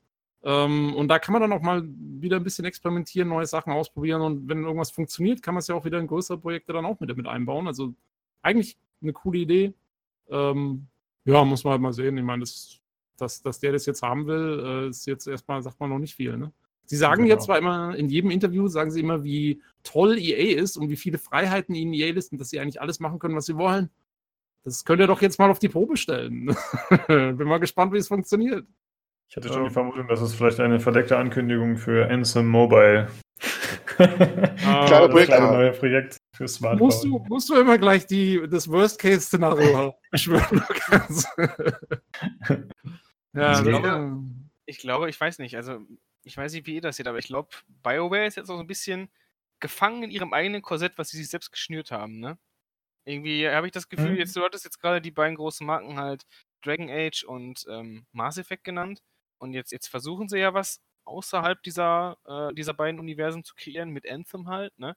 Aber es soll halt auch wieder so, ist so groß ambitioniert sein und so weiter. Ich glaube, so kleine Spiele und so weiter, das können, weiß ich nicht, ob, ob die das überhaupt heute noch so in der Form machen dürften, kann ich mir ehrlich gesagt gar nicht vorstellen. Ich meine, wie du gerade schon sagst, ja, EA gibt den Freiheiten, aber ich glaube auch ähm, schon in so einem Rahmen wahrscheinlich, dass es jetzt aber trotzdem wieder in dieser Größenordnung eines Dragon Age oder eines Mass Effect spielen muss, damit die da auch noch Profit erwerfen, weil ich glaube schon, dass EA hingeht und sagt, okay, wir wissen, wozu BioWare fähig ist und eine entsprechende Erwartungshaltung, denke ich, haben die auch an die, dass die auch einen bestimmten Umsatz generieren, weil, ne, EA möchte Geld machen und ich denke mal schon, dass die mit EA trotz, ach, mit BioWare trotz, sage ich jetzt mal, rein theoretisch, weil ja viele Fans sagen, die waren nicht so gut, Flops, in Anführungsstrichen, ähm, ja trotzdem immer noch viel Geld dadurch äh, halt generieren, weil halt diese Marken so groß und so beliebt bei den Spielern sind im Gesamten.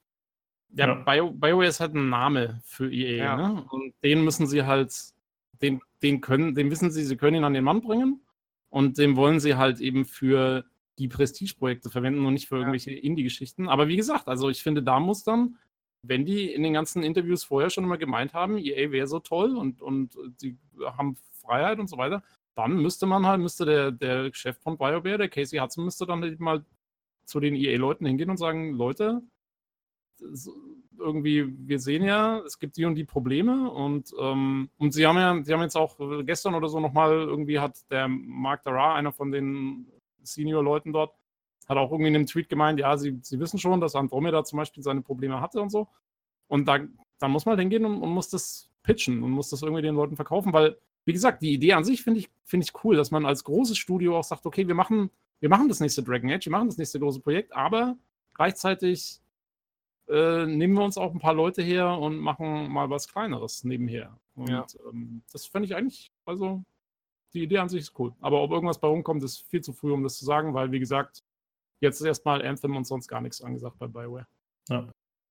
Also ich stimme dir da absolut zu, dass ich sowas auch cool finden würde. So kleinere Spiele, die eben mehr Freiheiten erlauben sozusagen und äh, einfach ein bisschen mehr Ideen äh, quasi erschaffen können. Aber das Problem ist, denke ich, so, wie Sven das schon gesagt hat und wie wir es auch schon öfter besprochen hatten, dass es halt letzten Endes immer nur darum geht, die Investoren zufriedenzustellen und vor allem nicht nur Geld zu verdienen, sondern mehr Geld als im Jahr davor zu verdienen. Ne? Genau. Das scheint ja immer so ein Problem zu sein, dass man immer einen draufsetzen muss. Ja. Und dann kannst du halt wirklich schlecht solche Sachen machen. Aber prinzipiell wäre es richtig cool auf jeden Fall. Naja, mal gucken, ob es wieder nur Blabla ist oder ein Wunschtraum oder ob wir vielleicht in zwei, drei Jahren wirklich kleinere Spiele sehen ab und zu mal. Ich würde es auf jeden Fall feiern. Jo, ich auch. Okay, dann geht's weiter mit äh, einer News über Amy Hennig, Olli. Jo, Amy Hennig, ähm, wer die Dame nicht kennt, die macht hauptsächlich hat die Stories so mitgemacht für Uncharted, die war bei Naughty Dog. Früher, auch ganz früher noch schon Ende der 80er noch bei diversen anderen Buden, Crystal Dynamics und äh, auch ja, bei Electronic Arts auch schon mal, wo sie dann zum Schluss wieder gelandet ist, nachdem sie bei Naughty Dot raus war, nach, als Uncharted 4 ja, so ein bisschen in der Krise steckte, da hat sie das Unternehmen verlassen. Das haben andere zu Ende geführt damals. Mit großem Erfolg übrigens. Ne? Uncharted 4 war ja ein ziemlicher Knaller. Ja, und äh, sie hat dann bei Electronic Arts, oder besser gesagt bei, wie wird es ausgesprochen? Visual, ich Aussprache ist mal schwierig. Visual Games, ist das richtig? Mhm. Visual, Visual ja. Visual, ja. Visual Games in San Francisco äh, hat sie äh, das Star Wars Projekt da mit namentlich äh, geleitet oder die Story auch gemacht für. Und äh, ja, wie wir alle wissen, ist das Ende letzten Jahres dann alles ab Heister gegangen und der Laden wurde geschlossen. Und damit das Projekt auch mehr oder minder erstmal beerdigt. Und äh, ja, man hat schon damals vermutet, aber sie, ob sie noch lange dann, dann, dabei bleibt, wenn ihr Projekt, wo sie eigentlich dafür extra da war, so, ne, mit dabei, ähm, so über die, also abgeschoben wird, das Projekt. Äh, und so äh, wurde jetzt auch bestätigt mittlerweile, sie ist nicht mehr dabei, sie hat ein eigenes Studio aufgemacht und zwar schon seit Januar, also sie ist schon lange weg, ne, mit Juli. Ähm, die ist schon da deutlich früher raus, als man hätte vielleicht denken können. Ja, äh, mal wieder ein verschlissen EA, sag ich mal so, ne? Von den namhaften Leuten ja. gekonnt. Stimmt, äh, ja. ja, sie ist ja nun wirklich eine, ja, fast schon Legende, kann man sagen. Also, die ist ja wirklich eine ganz namhafte Szene da. Ja, und ist auch wieder mal gegangen, von denen die etwas reißen können, ne? in, der, in der Richtung wieder Ja, aber dann finde ich es eigentlich gut, wenn sie ihr eigenes Süppchen jetzt kocht. Das geht ja ein bisschen in die Richtung, wie wir es gerade hatten mit äh, BioWare, dass man eben kleinere Projekte dann vielleicht vorantreibt, ne? die trotzdem relativ hochwertig sein können oder zumindest äh, speziell und gut werden können. Ja, man vermunkelt, sie will irgendwie sowas Richtung VR gehen, wo ich auch mal skeptisch bin, weil irgendwie boah, ich weiß nicht, ob, ob das, wie das VR sich jetzt in den nächsten Jahren entwickelt. Kommt da jetzt noch der große Durchbruch? Bleibt so in eine, vielleicht so eine Nische, so eine kleine. So viel hat man ja bei der diesjährigen E3 auch nicht gehört, ne, zu dem ganzen Thema. Äh, nee. Ganz mit den, mit den davor. Ob das, das so eine lohnende Sparte unbedingt ist, bleibt abzuwarten, ne. Muss man, muss man mal sehen. Ja, es ist schon ja, ein bisschen schade. Ich vermute mal, sie wird auch nicht ganz einfach gewesen sein. Sie hat schon ziemlich klare Vorstellungen als so ein, äh, jemand, der da fest verankert in der Szene ist und seit Jahrzehnten schon dabei ist, die hat, glaube ich, schon sehr stark ihre eigenen Meinung vorgetragen. Und wenn es dann nicht passte, dann hat es wahrscheinlich auch schon mal geknallt, vermute ich mal. Und die kann sich leisten, noch zu gehen. Und das hat sie dann wahrscheinlich auch getan. Ja, das wird es gewesen sein. Ähm, dieses Star Wars-Spiel, das ist aber nicht das 1313 gewesen. Nein, ich dachte, das wäre das, nein, nein. als ich das Bild das gesehen habe. Nein, nein, das ist sowieso ganz, ganz, ganz kurios. Das 1313 war ja bei ähm, Lucasfilm Games in Entwicklung ne? Mhm. Oder LucasArts, äh, LucasArts, LucasArts, LucasArts. Ähm, war diese Geschichte, wo es eigentlich so mit, mit Kopfgeldjäger spielen sollte und hast du nicht gesehen. Äh, als das ganze Ding aufgelöst worden ist, sind die, glaube ich, selber zur Whistle gegangen und haben das da gepitcht, ob die das nicht weitermachen wollten. Da waren die aber wohl schon dabei, das andere zu machen und haben das abgelehnt gehabt. Und äh, das Projekt, ähm, was da ja eingestampft worden ist, da gibt es einen schönen Bericht zu von dem Herrn äh, Schreier mal wieder. Ja, genau der, der kommt ja irgendwie bei uns auf jeden zweiten Podcast irgendwie vor, der Name. Äh, da hat das damals aufgedröselt gehabt, dass das Projekt wahrscheinlich auch noch ganz andere Probleme hatte. Das ist, war wohl chronisch understaffed, wie man so schön sagt. Viel zu wenig Leute an diesem anspruchsvollen Projekt und hat auch nie wirklich äh, was Vorzeigbares gehabt. Also, was man gesehen hat, diese Szene, die man sehen konnte auf der E3 2016, ähm, wo man, wo dieses eine oft zitierte Bildschirmfoto da stammt mit diesen TIE Fightern am Himmel da und dem Sternzerstörer. Äh, das war wohl sehr spezifisch nur für die Präsentation gebaut und sonst hat noch nichts richtig funktioniert bei dem Ding. Ja, so wirklich so. Also ich, ich habe irgendeinen Bericht gelesen, sie mussten da ewig an irgendeiner Animation arbeiten, die nur da davor kam, an irgendwas, weil der Rest war überhaupt noch nicht, nicht mehr ansatzweise irgendwas fertig und es sah auch nicht aus, ob es jemals fertig werden würde. Das war ein Grund mit, warum EA das aber auch eingestellt hat, weil die gesagt haben, naja, erstmal A, es ist ein ziemlich lineares Spiel, da sieht der Trend so aus, es wäre eh nicht so unbedingt der Bringer, also zumindest die Meinung von der Chefetage. Und dann äh, war wohl auch kein Ende in sich, dass das Ding jemals fertig wird oder man müsste das jemand anders geben, der wesentlich größer wäre. Und äh, haben das dann damals eingestampft. Naja. Ich habe immer den Eindruck, ich glaube, EA hat vielleicht wirklich nicht das Problem, dass sie sich stark einmischen würden. Nee, im Gegenteil, die managen ihre Buden schlecht da wo sich einem einmischen sollten, um mal Leuten mehr Freiheiten zu geben, oder was Freiheiten haben die vielleicht, aber auch mehr Leute oder mehr, mehr Power, da machen die es nicht rechtzeitig und dann trocknen diese Projekte so manchmal so aus, irgendwie, habe ich das Gefühl. Ja, es ja. ist halt vor allen Dingen insofern schade, als dass ähm, man hat so das Gefühl, jeder hätte mal gerne wieder ein schönes Singleplayer-Star Wars-Spiel. Ne? Mm, genau. Ähm, und es gab halt schon ewig keine mehr. Und früher gab es die ja wie Sander mehr und die waren gut. Ich meine, Jedi Knight, total linear, bis auf eine ganz kleine Geschichte am Schluss ähm, und, und, und nur storybasiert und so und äh, super Spiel. Und ja, sowas wäre halt echt mal wieder schön.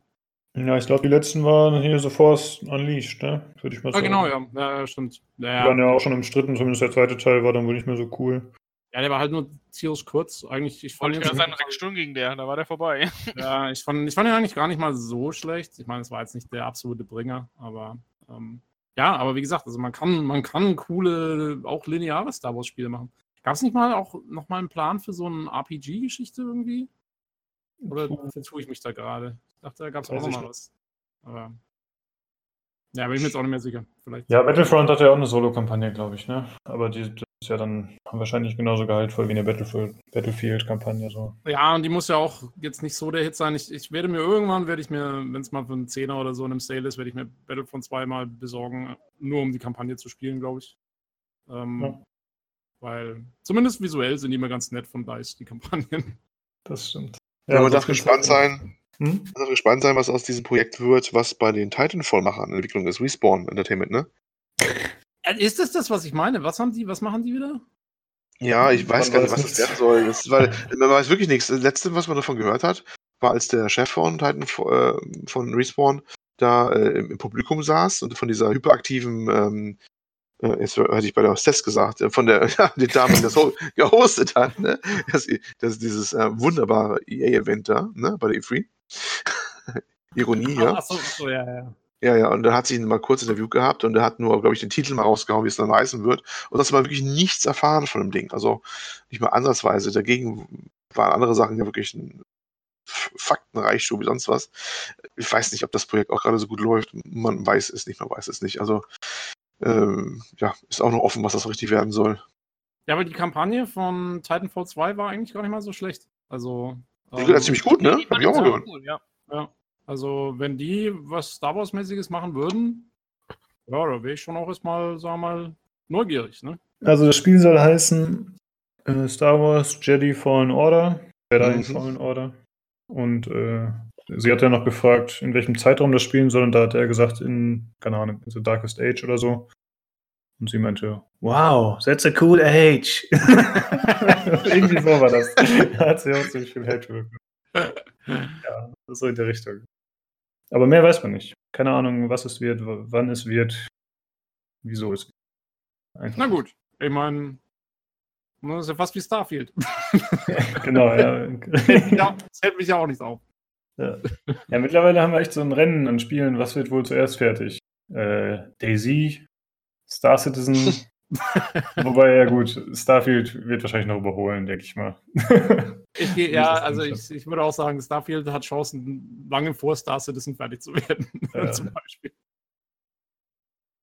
Ähm, okay, dann machen wir weiter mit den nächsten News. Und zwar hatten wir vor einiger Zeit berichtet, dass äh, aufgrund der neuen Privatsphäre-Einstellungen bei Steam, dass äh, Steam Spy erst eingestellt werden sollte. Dann hat der Entwickler, der das macht, hat sich dann doch wieder zurückgemeldet und gesagt, okay, ich betreibe es weiter.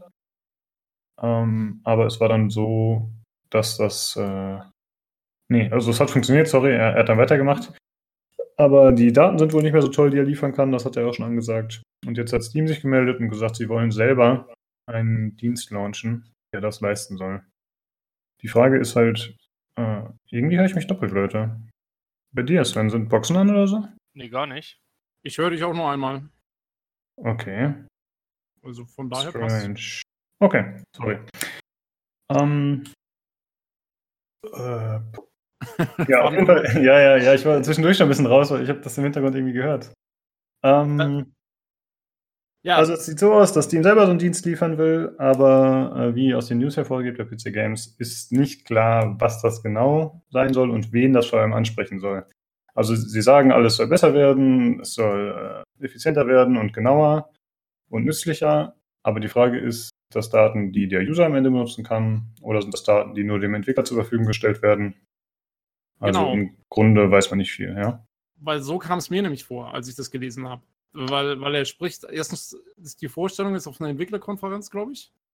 Äh, also die, die, dieser Talk, wo das zur Sprache kommt, ist auf einer Entwicklerkonferenz und er sagt auch, er sagt eigentlich eher so, das sind Daten, die die Entwickler brauchen oder beziehungsweise irgendwelche Marketingabteilungen und sowas. Und von End-Usern, die das irgendwie bekommen, habe ich jetzt noch nichts gelesen. Also erstens ist ja noch völlig unklar, was das sein soll, wie du sagst. Und ja, ob, ob das wirklich mal dann öffentlich zur Verfügung steht oder nicht, äh, ist auch noch für mich ein ganz großes Fragezeichen nach der News. Ja. Ja, da müssen wir einfach mal abwarten. Bis dahin äh, sind wir dann erstmal mit Steam Fights, Steam Spy zufrieden, würde ich sagen. Ja, mehr, mehr gibt es dazu eigentlich nicht zu sagen, würde ich sagen. Wir können eigentlich direkt weitermachen, wenn ihr da jetzt nicht groß was zu, zu sagen habt. Jo, das ist ja noch relativ im Anfang inbegriffen, diese ganze ja. Geschichte. Wir haben schon festgestellt, die Themen, die wir diese Woche haben, sind alle ein bisschen spekulativ angelegt. Eher, es gibt halt nicht äh, viele handfeste Sachen zurzeit. Also wir sind mitten im Sommerloch. Ja, schade. Ich dachte irgendwie, ich weiß auch nicht warum, aber ich dachte, als die E3 dann war, weißt du, wir hatten ja vorher schon so ein bisschen Probleme, Themen rauszubuddeln. Und dann war die E3 und wir hatten so viele Themen und dann dachte ich, jetzt geht's wieder voll ab. Aber wie? Doch nicht. Richtig. Ähm, ja, dann machen wir einfach direkt weiter mit dem nächsten Thema. Und zwar geht es um Google und äh, die Gerüchte, dass sie an einer eigenen Konsole arbeiten möchten, Olli. Ja, wobei nicht ganz klar ist, ob es wirklich eine Konsole sein wird oder allgemein eher in Streaming-Diensten. Also ich glaube, es geht stark um Streaming als solche, ne? Ähm, was wir ja schon bei anderen Sachen schon haben hier. Früher gab es dieses On-Live, heute gibt es dieses PlayStation, was ist Live, glaube ich, PlayStation, ne? Nee. Genau. Genau, PlayStation Now, genau. Ähm, solche Sachen gibt es ja schon durchaus. Und angeblich soll Google seine Nase da auch reinstecken wollen. Ähm, verwundert eigentlich auch nicht unbedingt. Ich meine, wenn einer Serverinfrastruktur hat, dann die. Sind ja sogar äh, auch im Aufbau von wirklich äh, Infrastruktur mit beteiligt. In Google Glass, glaube ich, ne, in den USA haben sie auch mal versucht, sowas wie Glasfasernetze aufzubauen. Ist beim Versuch geblieben teilweise. Äh, ich kenne Google Glass als die die Brille. Ziemlich, ziemlich gescheiterte. Ähm, Ey, wie heißt es dann? Google Fiber? Google Fiber, Entschuldigung. Äh, kann sein, keine Ahnung. Es gab so eine, es gab so eine, es gab so Bestreben mehreren äh, großen US-Städten, dass sie selber Kabel gelegt haben. Das war eine ganz Okay. große Geschichte. Ah. War wahrscheinlich zu teuer, was man so gehört hat, und haben es wieder eingestampft und muss bei weit nicht dann, ja, es ist auch da durchaus ein Problem, nicht nur in Deutschland anscheinend, und haben es dann wohl auch dann wieder aufgegeben gehabt. Aber wie gesagt, ist eigentlich ist ja wirklich unbestreitbar eine äußerst große Bude Google und äh, die könnten natürlich einiges reißen. Und äh, klar, wenn die äh, Streaming machen wollen, wenn nicht die, wer dann? Ne? Ja, und die Äh, haben ja. Leute kontaktiert, äh, auch in der, in der- Szene und in der Branche, wegen Exklusivsachen und äh, was entwickeln und an Bord kommen. Und ja, es soll sich da angeblich was tun. Ob es aber was da rauskommt, bleibt abzuwarten. Ne? Da gibt es was gar nicht zu sagen momentan. Alles noch sehr gerüchtehaft. Ja. Aber wenn du sagst, wer nicht, wenn nicht die, wer dann, würde mir spontan noch Amazon einfallen, weil die haben Ja, die vielleicht noch, ja, genau. eine riesige Infrastruktur. Mich wundert eh, weil die bieten ja, die bieten ja Filme an und so. Und ich meine, Mhm. du kannst dort auch digital Spiele kaufen. Das sind aber dann immer Steam-Keys normalerweise. Ähm, und das wundert mich, dass die keine, keine eigene Plattform irgendwie mal auf die Beine stellen, weil bei denen wird es sich eigentlich auch anbieten. Also würde mich nicht wundern, wenn, wenn sowohl Google als auch Amazon oder vielleicht noch irgendjemand anders da in mittlerer Zukunft mal wirklich ein Bein in die Tür bekommt. Ja. Also ich finde es grundsätzlich auch gut, wenn Sony und Microsoft, wenn die quasi noch einen weiteren Konkurrenten bekommen, weil ja, das belebt bekanntlich das Geschäft. Also ich denke, das würde nicht schaden auf jeden Fall. Jo. Und bei Google könnte man dann auch gut so Spiele wie The Observer oder sowas spielen, äh, wo es so um, um so Datenklau und sowas das als böse, ne? Oder? Geht gar nicht. Das ist ein böser Mensch, bist du. Entschuldigung. Soll es doch dieses DLC geben? Artikel 13 heißt der, ne?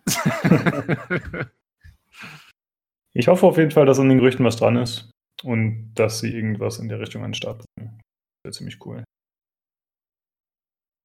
Jo, damit haben wir die News durch und kommen jetzt wie geplant zu dem Hörerfeedback. Und zwar haben wir wieder mal eine E-Mail bekommen von Daniel. Beziehungsweise wir haben sogar mehrere E-Mails bekommen, aber ich habe die äh, einfach mal zusammengeschnibbelt, mehr oder weniger. ja, weil, weil es gibt einen Gewinner für das Gewinnspiel. Konfetti! Yeah, yeah, yeah. Ich, ich schneide Ja. später so einen Tusch rein. Ähm, ja. es, es hat sich tatsächlich ein Abnehmer für den Memoria Key gefunden, nämlich besagter Daniel. Äh, vielen Dank, äh, dass du dich erbarmt hast und mir diesen Key abgenommen hast. Sonst, wie gesagt, hätte Grüße ich, gehen raus hätte an ich, Daniel. hätte ich zu, sonst hätte ich zu, zu ganz fiesen Mitteln greifen müssen.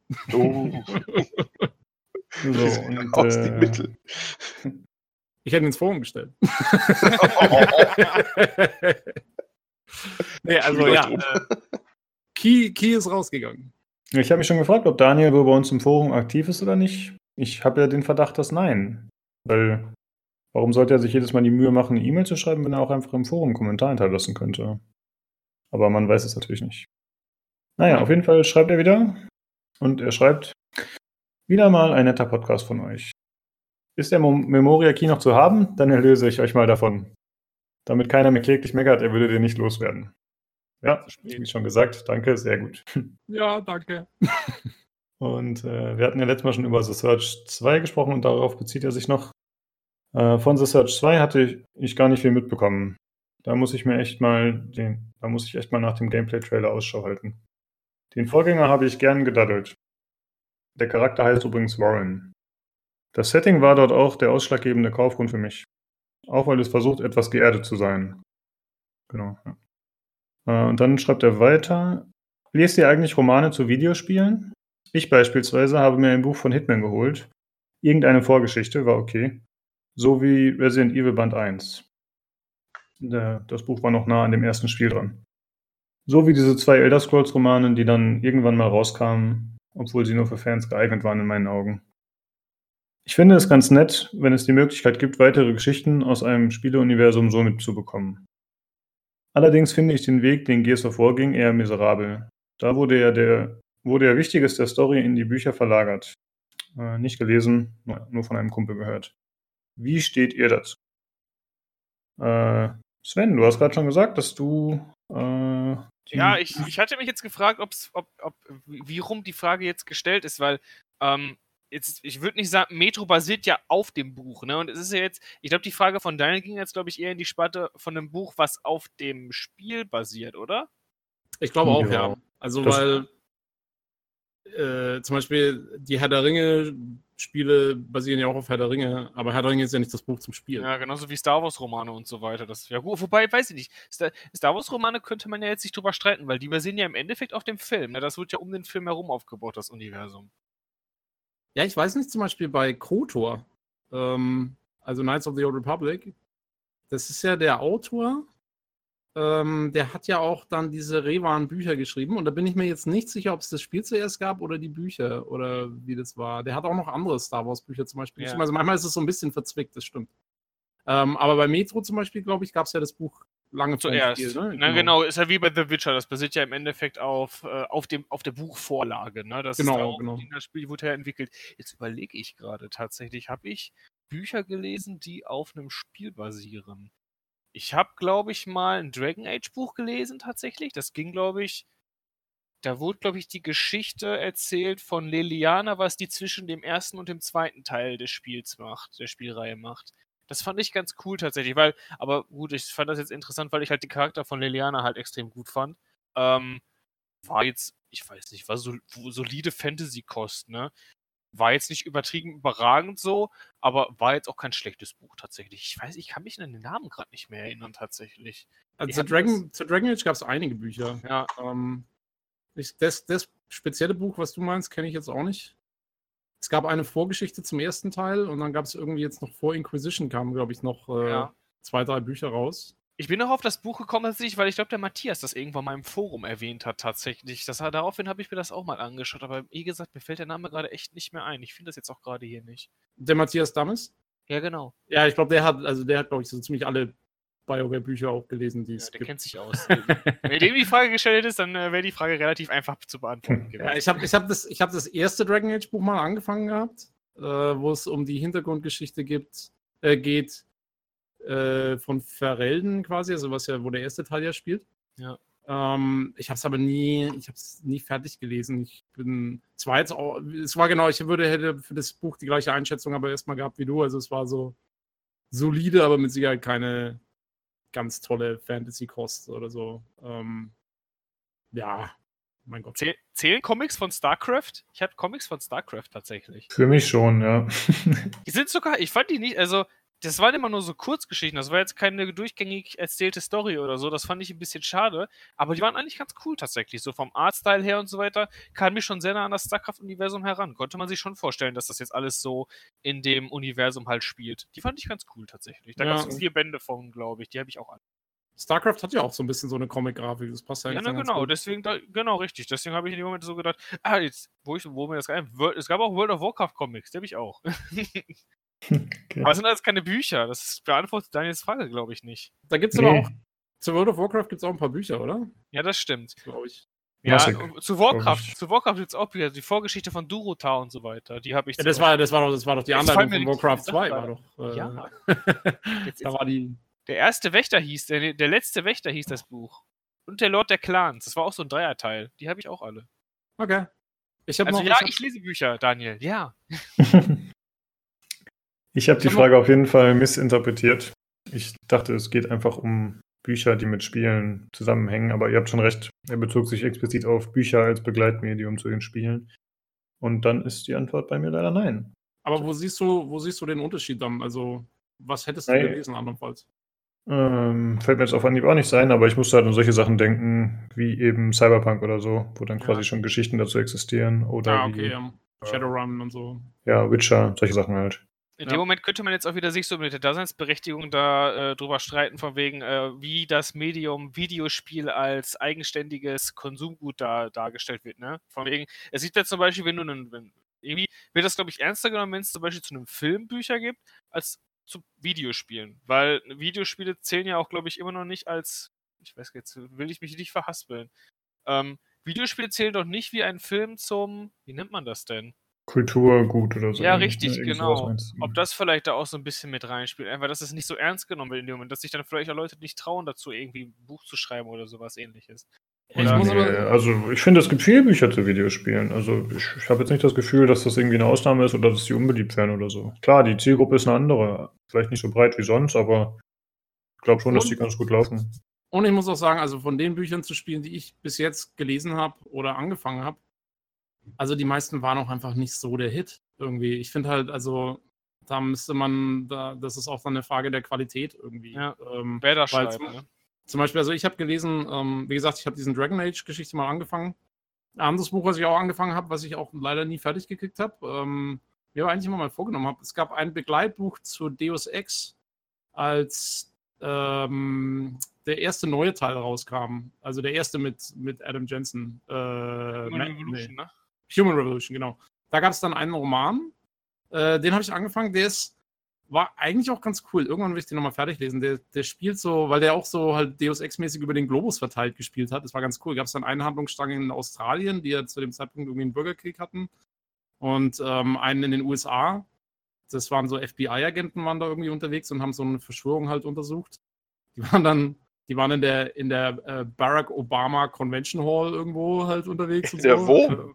In der Barack Obama Convention Hall. Also das war, weil das Spiel in der Zukunft und es war dann quasi, da war Obama auch noch Präsident zu dem Zeitpunkt, als das Buch rauskam.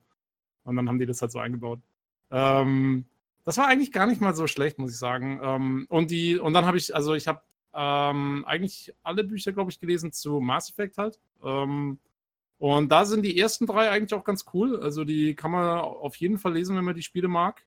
Ähm, das erste ist ja die Vorgeschichte von Saren, dem Bösewicht aus dem ersten Teil. Mhm. Ähm, und ja, und so ein bisschen wie, also es spielt 10, 10 oder 15 Jahre vor, vor dem Spiel und, und der, der Hauptcharakter ist halt ein junger David Anderson, also der, der Mentor-Charakter äh, von Shepard. Ähm, der spielt da die Hauptrolle. Und ähm, das ist eigentlich echt die, das ist ein ganz cooler Roman, finde ich. Äh, wer, wer sich fürs Mass Effect-Universum interessiert. Dann der zweite spielt zwischen dem ersten und dem zweiten Teil den fand ich jetzt ein bisschen lahm teilweise. Ähm, und der dritte ist eigentlich auch noch ganz cool. Der spielt zwischen dem zweiten und dem dritten Teil und baut so ein bisschen ähm, die, die ganze Reaper-Geschichte auch noch ein bisschen mit aus und so. Das ist eigentlich echt ganz cool gemacht.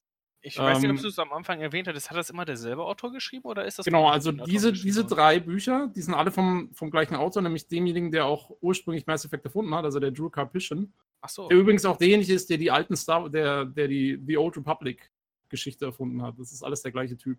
Und der hat, ähm, und der, die haben Mass Effect überhaupt konzeptioniert bei BioWare und der hat dann eben auch diese ganzen Bücher geschrieben. Also die sind alle von dem. Ähm, und dann gibt es ein viertes Buch, was von jemand anders geschrieben wurde. Und das ist furchtbar. Ich habe von dem habe ich nur die, da gab es dann mal so Sample, so ein Sample-Kapitel im Internet, was man sich irgendwie runterladen konnte.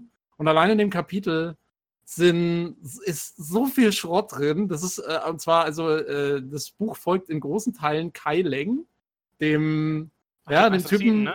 den Typen mit dem Schwert aus dem dritten Teil, den kein Mensch leiden kann. Und ähm, der bringt, irgendwie bringt er, glaube ich, dann bringt er irgendjemand mit einer Zahnbürste um und so. Also es ist total bescheuert. Und dann bricht er irgendwo ein und, und stiehlt von irgendjemandem die Cornflakes und so. Äh, ja, also es ist wirklich, es ist total surreal, völlig bescheuert. Das passt doch überhaupt. Also da sind total viele Lore-Fehler drin im Buch und so. Also das kannst du echt vergessen, das, das letzte. Aber die ersten drei sind ganz nett, vor allen Dingen. Äh, äh, und zwar, im, die, die, haben auch ziemlich viel Verknüpfung mit dem Spiel. Also in der, im dritten Teil geht man doch zur, zur Grissom Academy und befreit unter anderem ähm, so, eine, so eine blonde Frau, Kaylee Sanders. Ja. Falls es noch jemand was sagt. Und das ist die, Haupt, die Hauptfigur in den drei Büchern eigentlich.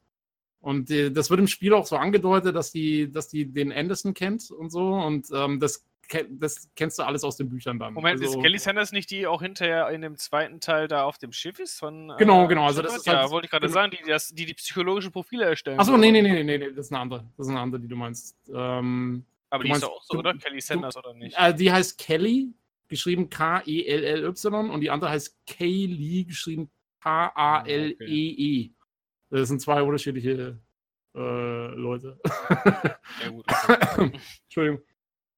aber auf jeden Fall, die sind, die sind gar nicht schlecht. Ich meine, es ist halt auch, es ist, es, aber es ist halt kein, ja, es ist keine, keine hohe Literatur. Es sind halt Science Fiction, so ein bisschen Action-Bücher und so weiter. Es gibt auch Hörbücher, die sind eigentlich ganz, ganz cool. Ich finde, das kann man ganz gut so als Hörbuch auch hören.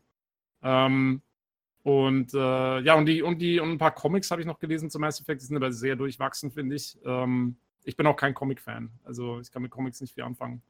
Okay. Ähm, aber ja, und ich, ich sehe absolut dem Daniel seinen Punkt hier, weil das ist halt meiner Meinung nach immer das große Problem.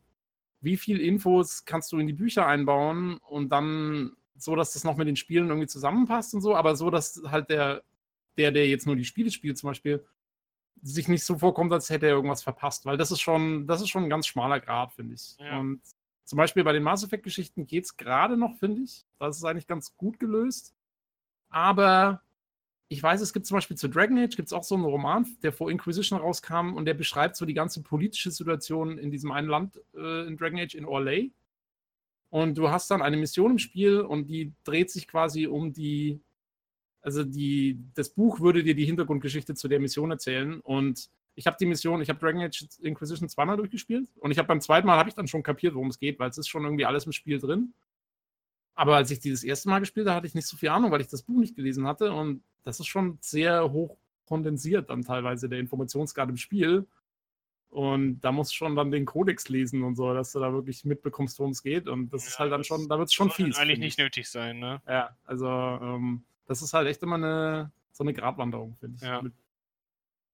okay. Na, an sich finde ich es cool. An sich mag ich so Multimedia-Geschichten. Also ich habe gerne, wie gesagt, ich schaue, ich habe es ja vorhin gesagt, ich schaue gerne Filme die so das gleiche Thema haben dann und so. Und ähm, das finde ich immer ganz cool, wenn es so ein Franchise in verschiedensten äh, Medien gibt halt. Das finde ich eigentlich erstmal eine coole Sache. Ja, finde ich auch gut. Ähm, tja, mir tut es jetzt ein bisschen leid tatsächlich. Ich glaube, ich habe in meinem Leben kein einziges Buch gelesen, was mit einem Video. Kein einziges Buch gelesen. das, oh, fast, fast, wie, fast wie Donald Trump. Ja, richtig, richtig. Ich habe nur die Trump-Biografie gelesen. Das ist alles. reicht doch, reicht doch. Nee, ich habe kein Buch zu Spielen gelesen, glaube ich. Und auch kein Buch aufgrund dessen dann, ja gut, doch Herr der Ringe. Aber ja, auf jeden Fall keine, keine Bücher, die zu spielen groß. Kein Tom Clancy-Buch? Nee. Oh. Ich nicht. Nee, nee. Oh. ja, tut mir jetzt ein bisschen leid tatsächlich, aber gut. Olli, wie sieht's mit dir aus? Was, äh, hast du irgendwas in der Richtung gelesen? Nee, nicht direkt, weil es ist das Erste, was da rankommt. Ich habe früher die Battletech-Romane viel gelesen, aber die waren ja mhm. eher so auf Richtung Brettspiel, glaube ich, bezogen. Ne? Okay. Das, da hatte ich einige damals gehabt. Da war ich ganz voll dabei, MacWarrior. Ne? Also diese ganzen Kram. Das, ja, die waren ganz cool damals, aber ich glaube, die waren eher allgemein auf das ganze Universum bezogen. Ne? Noch aus der Zeit, wo das noch ähm, Pen and Paper war. Ja. Ich habe früher gerne so Warhammer-Bücher gelesen, Warhammer 40.000. Und die, das ist in etwa so, wie Tobi das beschrieben hat, dass sie halt eher so Lizenzgurken sind. Ne? Also ich meine, die sind jetzt nicht richtig schlecht, aber die sind auf jeden Fall auch keine Hochkaräter. Und die werden halt auch mehr oder weniger am Fließband, glaube ich, generiert. Und äh, natürlich auch von verschiedenen Autoren teilweise und so. Und dann merkt man schon, dass das jetzt nicht so die höchste Schreibkunst ist. Ja, ja also das habe ich, das ist mir noch nicht untergekommen bei so, bei so Sachen. Ich habe okay. übrigens, weil ihr gerade von Pen and Paper spricht, ich habe früher auch, ich habe so den einen oder anderen äh, Schwarzes Auge-Roman immer mal gelesen. Die gehen aber in die gleiche Richtung, finde ich. Das waren auch, also die waren ganz nett, wenn man halt in dem Universum drin ist und so, aber es waren auch jetzt nie, also ein Krieg und Frieden oder so brauchst du da jetzt nicht erwarten. ähm, ja, mein Gott, das sind halt, ich glaube auch, weil, weil das sind halt so Sachen, die müssen halt in einer gewissen Zeitspanne produziert werden, ja. Ähm, und dann ja, das muss halt, weil es zusammenpassen muss und so, und dann, dann kannst du da halt nicht dich irgendwie ewig hinsetzen und irgendwas richtig ausarbeiten teilweise. Manchmal vielleicht muss das dann einfach mal passieren. Zack, zack. Ja. Gut, damit haben wir die Frage, denke ich, beantwortet. Und äh, er schreibt noch zum Ende: PS, hoffentlich wird der Gewinner des glorreich verlaufenden Preisausschreibens mit Konfetti verkündet. Ja, haben wir vorhin gemacht. Ähm, und außerdem PPS. Ich habe auch um die 1500 Euro auf Steam ausgegeben. In 13 Jahren. Ist mir auch etwas zu viel. Scheint aber wirklich der Durchschnitt zu sein. Gruß, Daniel. Ja, jemand danke für das Feedback, die Hörerfrage. Sehr cool. Jo. Und zum Glück ist das der Durchschnitt. Sonst wäre es ja. ja noch. Ach so, ja, durchschnittlich sein ist immer gut, ne? immer im, Sven, genau. Sven, hast du mal nachgeschaut, wie viel du ausgegeben hast auf Steam? Äh, nein, natürlich nicht. Okay. Mit anderen Worten, du willst es jetzt hier nicht sagen. Nein, vielleicht nicht. okay, ist ja auch in Ordnung. Es liegt, es liegt natürlich ganz klar drunter. Ganz klar. Selbstverständlich. Mhm. Ich denke, er ist im siebenstelligen Bereich. ja, so schlimm ist es noch nicht. Ich muss aber tatsächlich sagen, es ist drei Viertel fast echt nur DLC und das hat mich dann nachhin, im Nachhinein schon irgendwie so ein bisschen. Aber tat es dir leid? Also hast du gesagt, Nein, oh, eigentlich nicht, eigentlich nicht. Ich, wie gesagt, PC-Spiele sind mein Hobby und ich denke eigentlich, für sein Hobby kann man auch entsprechend viel Geld ausgeben. Ne? Ja, ich, ich glaube, da sind sich die meisten mein, einig. Ich meine, ein, einige Sachen, denke ich, waren, die, die sind halt, die liegen halt auf meinem Pile of Shame so rum, aber viele der Spiele, die ich jetzt hier so in meiner, ähm, in meiner Spielbibliothek habe, die bereue ich auch nicht gekauft zu haben, tatsächlich. Ich denke das auch immer so, ich sehe auch immer, das eigentlich so, auch so als Unterstützung, als Rückgabe für die Leute, die dann wirklich sich hingesetzt haben und dann was entwickelt haben, was die sich halt vorgestellt haben. Und das finde ich im Endeffekt ganz toll, normalerweise, weil ich finde, es gehört halt schon viel Fantasie zu, beziehungsweise auch, auch genau wie alles andere eine normale, anerkannte Arbeit, die honoriert werden sollte, wenn sie gut ist. Ne? Und dann bezahle ich auch gerne dafür entsprechend Geld. Ja, ja, man redet sich das auf jeden Fall schön. das, das auf jeden Fall, aber, aber ich muss dir da recht geben, ich mache das auch so, dass ähm, meistens, wenn ich mir einen Vollpreistitel kaufe, dann auch, weil, weil ich teilweise einfach den Entwicklern ja. irgendwie dann einfach das Geld auch, auch aus Überzeugung, finde ich so. Stimmt, mache ich auch so tatsächlich, ja. Kommt selten vor, dass ich mal wirklich ein Vollpreisspiel kaufe. Bei mir auch. Ich, ich kaufe das meiste, das meiste im Sale, aber wenn mal was wirklich Cooles rauskommt, dann ja. ist das auch so ein bisschen der Gedankengang einfach. Ja, das stimmt. Äh, ja, du hast gerade schon gesagt, du hast äh, viele DLCs gekauft. Und wir kommen jetzt zu dem DLC, den du wahrscheinlich zuletzt gekauft hast. Und ich auch. und zwar geht es um Darkest Dungeon, The Colors of Madness. Äh, ja, wir haben den DLC bei dir geholt, um das Spiel anzutesten und das hier einfach nochmal vorzustellen. Das Spiel kam, glaube ich, schon 2016 raus, ursprünglich, das Hauptspiel. Eigentlich sogar noch früher. Ich habe ja jetzt, ich habe ja jetzt die, ich habe ja Zeiten, habe ich mir erarbeitet. Ne? Tatsächlich ist das Spiel im Early Access am 3. Februar 2015 released worden. Also, ich meine, wenn wir jetzt mal gucken, das ist schon drei Jahre her. Ne? Und du hast recht, der offizielle Release war der 19. Januar 2016. Ja, und okay. das finde ich ist eigentlich, ich finde, das Spiel hat sich dafür, dass es jetzt schon so alt ist und dass es immer noch, ich sag mal, Kunden generiert, sehr lange gehalten. Wenn, ich habe mal geschaut, also die Zahlen sagen, ähm, es wurde damals per Crowdfunding auf 75.000 Euro Basis äh, wurde es äh, quasi erschaffen. Ähm, die kamen, glaube ich, am Anfang direkt auf 500.000 oder so. Ich gehöre übrigens auch zu den Bäckern tatsächlich. Zu den 10.000, die das damals gemacht haben. Ich habe die Idee richtig cool gefunden. Allein schon dafür, dass die den ähm, ich weiß nicht, ob ihr das wisst, aber der, der Sprecher von dem Spiel, das, der heißt Wayne Dune. Und das ist der Sprecher, der offizielle äh, Hörbuchleser von den H.P. Lovecraft-Romanen. Hm, cool. Also, das fand ja. ich total cool, diese Idee, weil das Spiel ist ja auch total H.P. Lovecraft, ähm, ich sag mal, inspiriert. Da sagen die auch ganz offen, dass das die Hauptinspiration für das Spiel war, so vom Look her und so weiter auch. Und ähm, fand ich halt so, ist so ein inter interessanter Nebeneffekt so, weil ich finde auch der Erzähler ja, der macht schon recht viel von der, von der Stimmung in dem Spiel halt auch aus. Ja, und es ist ja. bis heute zwei Millionen Mal verkauft worden tatsächlich. Für so einen kleinen Titel in Anführungsstrichen finde ich das eigentlich eine ganz schön gute Leistung. Ja, das kam ja sogar, ich weiß nicht, ob es dieses Jahr war oder letztes Jahr, aber das kam ja auch für die Switch noch raus. Ja, also richtig, plattformübergreifend cool. ist es jetzt da. Es gibt es auch für die Xbox ja. und für die PS4 tatsächlich jetzt schon. Ja, okay. Aber gut, gehen wir einmal kurz darauf ein, was das ist für die Leute, die es vielleicht noch nicht gehört haben. Mhm. Oder um, unter ähm, anderem mir, weil, äh, also ich habe natürlich davon gehört, ein paar Screenshots gesehen, aber ich weiß jetzt nicht so genau, wie das Spiel eigentlich abläuft. Also, ja, also wir versuchen es ein bisschen kürzer zu halten und äh, nur die Grundmechaniken einmal kurz zu erläutern und genau. um dann uns mehr dem neuen Patch und dem DLC zu widmen. Äh, ja, das ist ein äh, rundenbasierter Sidescroller Dungeon Crawler, würde ich sagen. Also ja, man, äh, man bewegt sich durch zufallsbasierte Level, muss bestimmte Aufgaben erfüllen, wie irgendwelche Questgegenstände finden oder alle Räume oder eine, ich glaube 90% der Räume zum Beispiel betreten oder alle Monster zu töten in den Räumen, solche Sachen halt. Also es ist eher, es sind wiederkehrende Aufgaben, aber es passiert halt in zufallsbasierten Leveln mit zufallsbasierten Gegnern und zufallsbasierten Loot. Und äh, ja, die Grundmechanik ist eigentlich, dass, äh, dass man eine Fackel dabei hat und wenn man ein Level beleuchtet oder, oder je heller es ist, desto besser und desto weniger Stress erhalten die Helden. Ich glaube, das und, ist ein ganz wichtiger Punkt, weil das ist ja. dieser herausragende Punkt, den Darkest Dungeon anders macht als andere Sidescroller, beziehungsweise generell Rollenspiele, die so in diese Richtung gehen. Weil die Helden hier tatsächlich ähm, von der Umgebung affected werden. Das heißt also im Endeffekt, müsst ihr euch vorstellen, ihr betretet, also es gibt vier normale Levelarten, die es gibt. Also es gibt einmal, ähm, es gibt einmal, jetzt kenne ich nur die englischen Namen natürlich. Es gibt einmal die Varens, die Cove, den Wald und die Ruinen. Und mhm. ähm, im Endeffekt soll das darstellen, also jeder Charakter, den ihr in, die, den ihr in, das, in so einen Dungeon mitnehmt, hat ein Stresslevel, das er erhalten kann. Das heißt also, ähm, die reagieren direkt auf die Umgebung, beziehungsweise halt auch auf die Gegner und auf andere spezielle Fallen und so weiter, die es in den Dungeons gibt und so weiter. Die erhöhen das Stresslevel der Leute. Das sollte im Endeffekt darstellen, ähm, die sind ja quasi in einem permanenten Kampf, einem permanenten Überlebenskampf ausgesetzt. Und durch dieses, äh, dadurch, dass halt, dass sie halt so einer gefährlichen Umwelt ausgesetzt sind, ähm, belastet das die Helden in dem Moment natürlich. Und wenn die ein bestimmtes Stresslevel erreichen, gibt es tatsächlich negative Auswirkungen für diese Charaktere. Und das finde ich, haben die ganz cool dargestellt. So, es, es macht einfach Sinn, weil die halt wirklich gegen Dämonen kämpfen, gegen Skelette, gegen untote Beschwörer, gegen äh, Monstrositäten und so weiter. Ähm, Im Endeffekt wird es äh, diese, die Sterblichkeit der Charaktere wird dadurch dem Spieler immer wieder vor Augen geführt. Und ich finde das eigentlich, das ist schon ein Herausstellungsmerkmal, was das Spiel so ein bisschen einzigartig macht.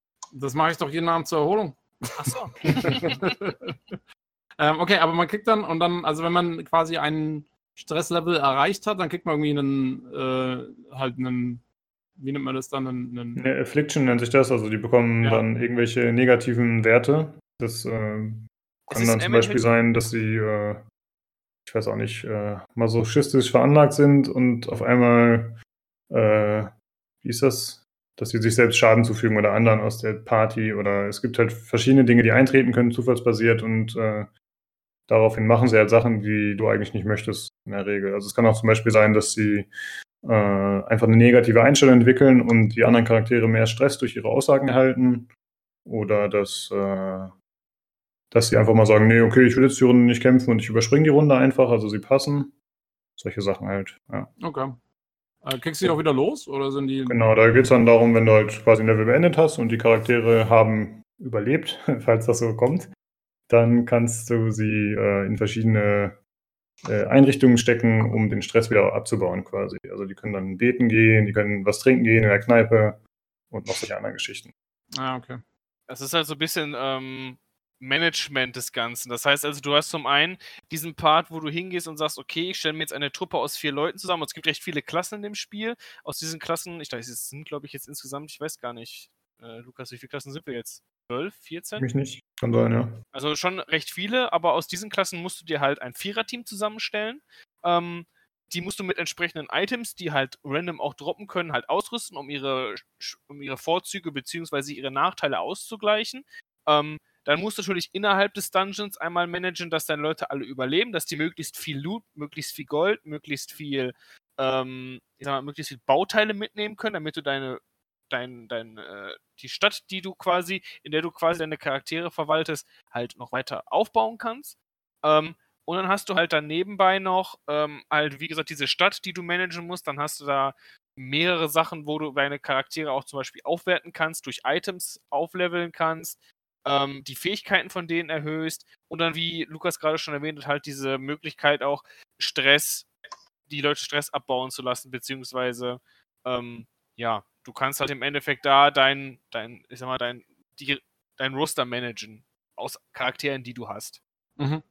Genau. Und das hört sich jetzt in dem Moment, ich meine, das hört sich am Anfang jetzt alles so ein bisschen simpel an, aber ich sag, ich, Ich meine, da können Lukas nicht aus eigener Erfahrung sprechen. Die Charaktere können dir recht schnell wegsterben. Und das ist ärgerlich, wenn du gerade schon Geld in die investiert hast. Ne? Ich meine, du musst dir das so ein bisschen so vorstellen. Ich weiß nicht, hat jemand von euch, hast du XCOM gespielt, Tobi? Ja, genau, so kannst du, das wollte ich gerade sagen. Ja, so genau, also vor, es ne? ist in der Hinsicht sehr XCOM-lastig. Das heißt also, du hast auch dieses Basismanagement, also dieses Basenmanagement, dann halt das Management deiner Charaktere, worauf willst du sie jetzt spezialisieren, was sollen die können? Und ja. ähm, in die Richtung bewegt sich das auch. Und es ist halt auch so ein bisschen in der Hinsicht dann wie XCOM halt Roguelike, beziehungsweise rundenbasiert, weil alles, was die machen, basiert auch auf Würfen. Ne? Also im Endeffekt hast du dann auch so ähm, diese Möglichkeit halt, dass du jetzt eine 95-prozentige Chance hast, den Gegner zu treffen ähm, und dann entscheidet sich dein Charakter auch wieder, den Gegner nicht zu treffen. Das kennt ja. man aus XCOM, das ist hier in dem Spiel nicht an.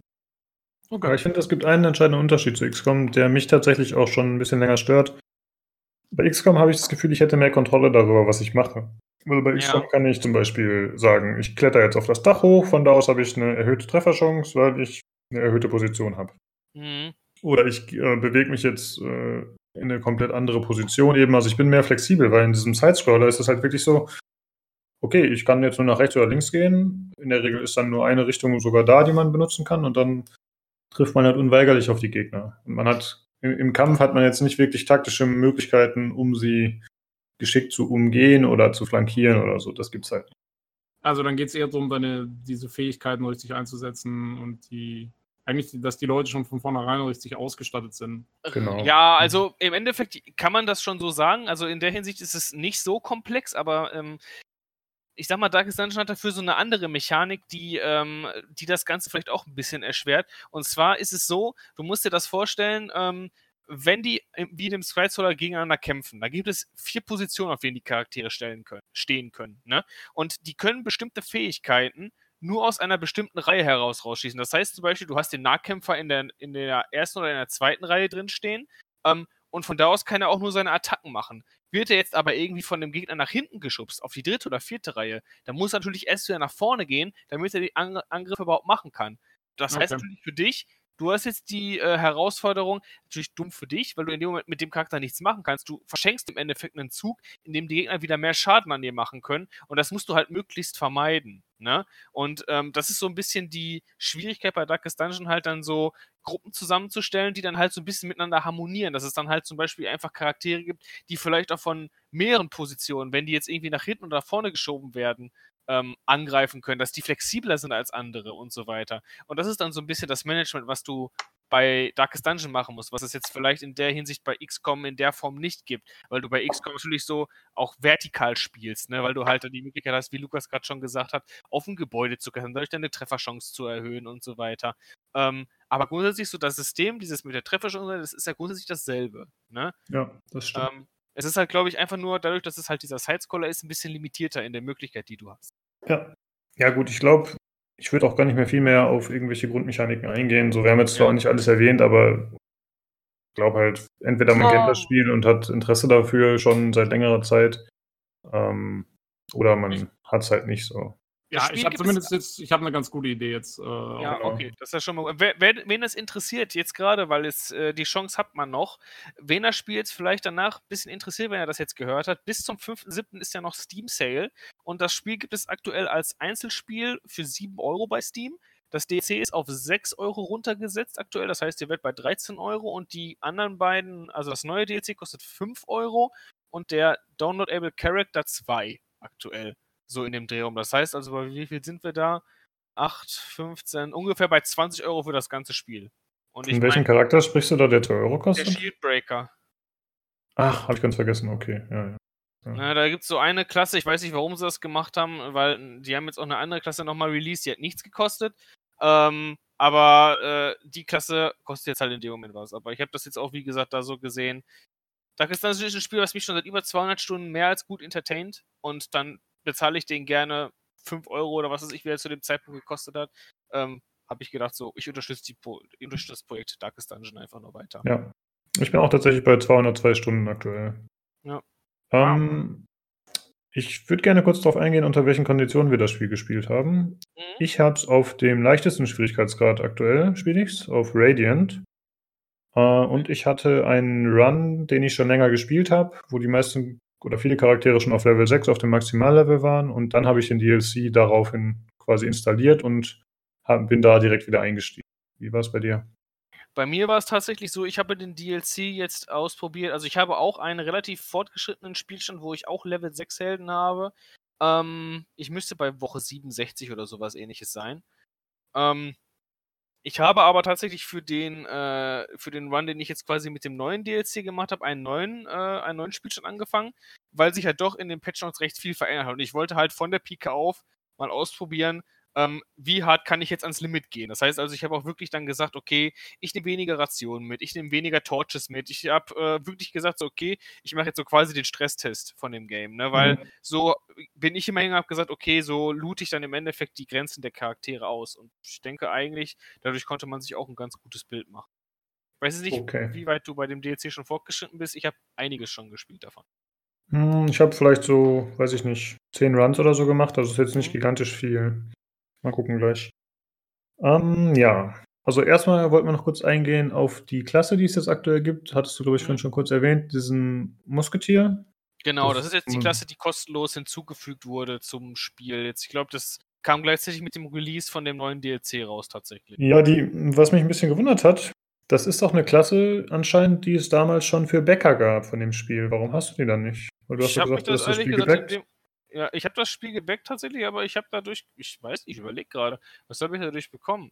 Eigentlich gar nichts. Also ich habe den, ich habe den Soundtrack hier auf dem Rechner, den haben die uns damals schon zur Verfügung gestellt. Das gab es halt mit dabei. Das kannst du dir aber mittlerweile jetzt auch schon wieder runterladen. Ähm, ich habe halt diverse, ich habe halt diese ganzen Dev-Blogs und so weiter habe ich hier dazu halt live bekommen. Ähm, ich weiß nicht, also ich habe jetzt keine zusätzliche Klasse dadurch gekriegt. Nee, also der Musketier war für alle zugänglich, glaube ich, ne? Den hattest du auch jetzt bekommen. Ja, jetzt neu ist der für alle zugänglich, aber damals, der war halt ursprünglich nur für Bäcker. Deswegen. Ja, wurde uns versprochen, aber ich habe ihn tatsächlich nie, nie gesehen. Ja, es, es, es, bestand damals auch, ich glaube, noch nicht mal ein Konzept für den. Ich habe, die hatten gesagt, die hatten ihn halt angedacht und die wollten halt gewisse Klassen halt ähm, früher für Leute zugänglich machen, die in dem Moment gebackt haben aber davon sind die dann irgendwie auch wieder weggetreten von dieser Entscheidung. Also als ich jetzt das Spiel, als es dann in den Beta-Status ging, beziehungsweise auch hinterher released wurde, dadurch hatte ich jetzt keinen Vorteil. Ich habe im Endeffekt einfach das Spiel eher spielen können als alle anderen Leute. Ich habe quasi okay. diesen, ähm, diesen Prozess, diesen ganzen Werdegang des Spiels quasi live miterlebt, weil ich war auch jemand, der recht offen und viel auch im Forum gepostet hat, von wegen, wie mir jetzt gewisse Balance-Dinge gefallen und so weiter. Ähm, ja, und ansonsten äh, weiß ich nicht, habe ich das immer eher so als eine Art Service gesehen, dass ich jetzt so ein bisschen mit daran entwickeln kann, beziehungsweise ein bisschen Einfluss darauf habe, wie in welche Richtung sich das Spiel entwickelt. Ja. Wobei äh, ja, im Nachhinein auch so, naja, aber okay. Ja, gut, aber man hat halt nur seine Stimme und man kann jetzt nicht davon Richtig, ausgehen, dass genau. die Wünsche alle erfüllt werden. Ne? Die haben ja auch ja. ihre eigenen Ideen und, genau. äh, und Balance-Updates, die sie wahrscheinlich aus bestimmten Gründen machen. Die haben ja auch viel mehr Statistiken, auf die die zugreifen können, von denen wir gar nichts wissen. Ja, richtig, genau. Ähm, ja, und äh, zeitgleich mit diesem DLC wurde auch ein großer Patch veröffentlicht. Richtig. Der nicht nur Änderungen an den einzelnen Klassen bringt, sondern tatsächlich auch äh, Grundmechaniken während des Kampfes verändert. Mhm. Ähm, ja, erzähl mal ein bisschen was dazu, wie du damit, äh, wie du damit zufrieden bist. Du anscheinend nicht so sehr, ne?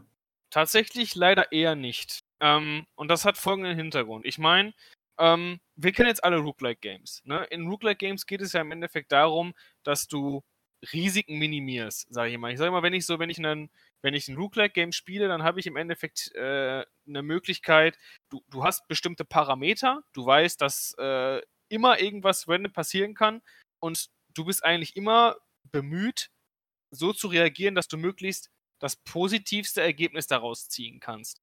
Und ich mag es dann nicht, wenn auch zusätzliche Random-Faktoren da eingebaut werden, weil das verfälscht dieses ganze ähm, Thema halt nochmal um eine Random-Komponente, die das unnötig schwerer macht.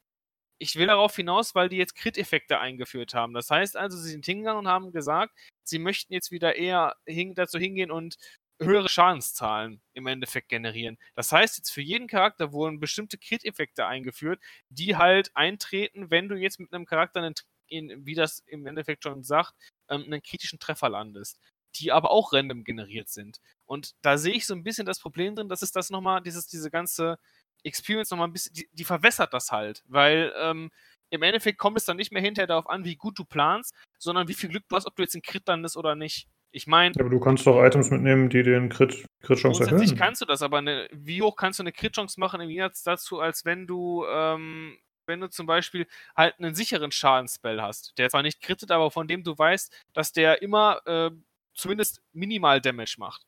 Ich weiß nicht, ich bin da nicht so der Fan von einfach. Ich finde, das generiert nochmal so eine zusätzliche Random-Komponente, die ich auch schwierig finde zu kontrollieren in dem Moment. Ich meine, mhm. Crits sind in dem Moment immer gut für deine Charaktere, aber das heißt im Umkehrschluss auch, und das ist im Patch auch definitiv gesagt worden, die Gegner kritten jetzt auch wesentlich mehr und kriegen dadurch Vorteile, ne? Und ähm, ich habe schon ziemlich oft gehabt, dass Leute gerne mal im Gegnerteam dreimal hintereinander gekrittet haben und du hast darauf keinen Einfluss und kannst gar nicht mehr reagieren. Ich meine, okay, darauf muss man sich einstellen bei Darkest Dungeon. Das kann immer mal passieren, ne? Aber ich finde bei Crit, das fühlt sich irgendwie in dem Moment nicht richtig an kann ich hm. auch nicht beschreiben gerade. Es fühlt sich irgendwie schwammiger an als das, was es vorher halt ausgemacht hat. Da konntest du okay. besser aus meiner Sicht darauf reagieren als jetzt mit Crit. Ich weiß nicht, um, wie du ähm, das siehst. Ja, also diese Crit-Effekte, die der Sven gerade angesprochen hat, das sind quasi temporäre Buffs. Ja? Genau. Äh, wenn jetzt man landet einen kritischen Treffer, dann macht man für die folgenden drei Runden mehr Schaden an blutenden Zielen zum Beispiel. Und was mir daran nicht gefällt, also ich habe jetzt nicht den gleichen Kritikpunkt wie du, was mir eher nicht gefällt, ist, dass diese Buffs, die man dann temporär erhält, dass die teilweise extrem spezifisch sind. Ja, doch, das, man, ja, das ist, das ist dich limitiert im Endeffekt auf eine genau, Spielweise. Ja. Also wenn, ich glaube, wenn man zum Beispiel mit dem Leper einen Crit landet, dann bekommt man mehr Genauigkeit, was super ist. Ja, da kann man eigentlich nichts mit falsch machen. Aber dann gibt es halt viele Sachen, wie ich es gerade gesagt habe, mit diesem Schaden, der auf Blutung basiert oder Schaden, der auf anderen Umständen basiert. Äh, das sind so Sachen, die man halt nicht immer einsetzen kann. Und wenn man doch darauf bauen möchte, dass man diese Crit-Buffs auch mitnimmt, dann muss man seine Spielweise umstellen oder die Party-Komposition umstellen. Und das, da habe ich das Gefühl, mir wird zu sehr vorgegeben, was ich zu tun habe, damit ich noch erfolgreicher spielen kann. Also ich fühle mich nicht mehr so frei wie vorher, ja. Die, die Crit-Buffs sind äh, klassenspezifisch, wenn ich dich jetzt gerade richtig genau. verstanden habe. Genau, also jede der, Klasse hat einen, der, einen Buff. Mit der, genau, mit der gleichen Klasse kriegst du immer den gleichen Buff. Also die sind richtig. nicht irgendwie randomisiert ja. oder so. Nein, nein. Die kriegen, okay. ist vorgegeben, welchen Crit-Buff die bekommen.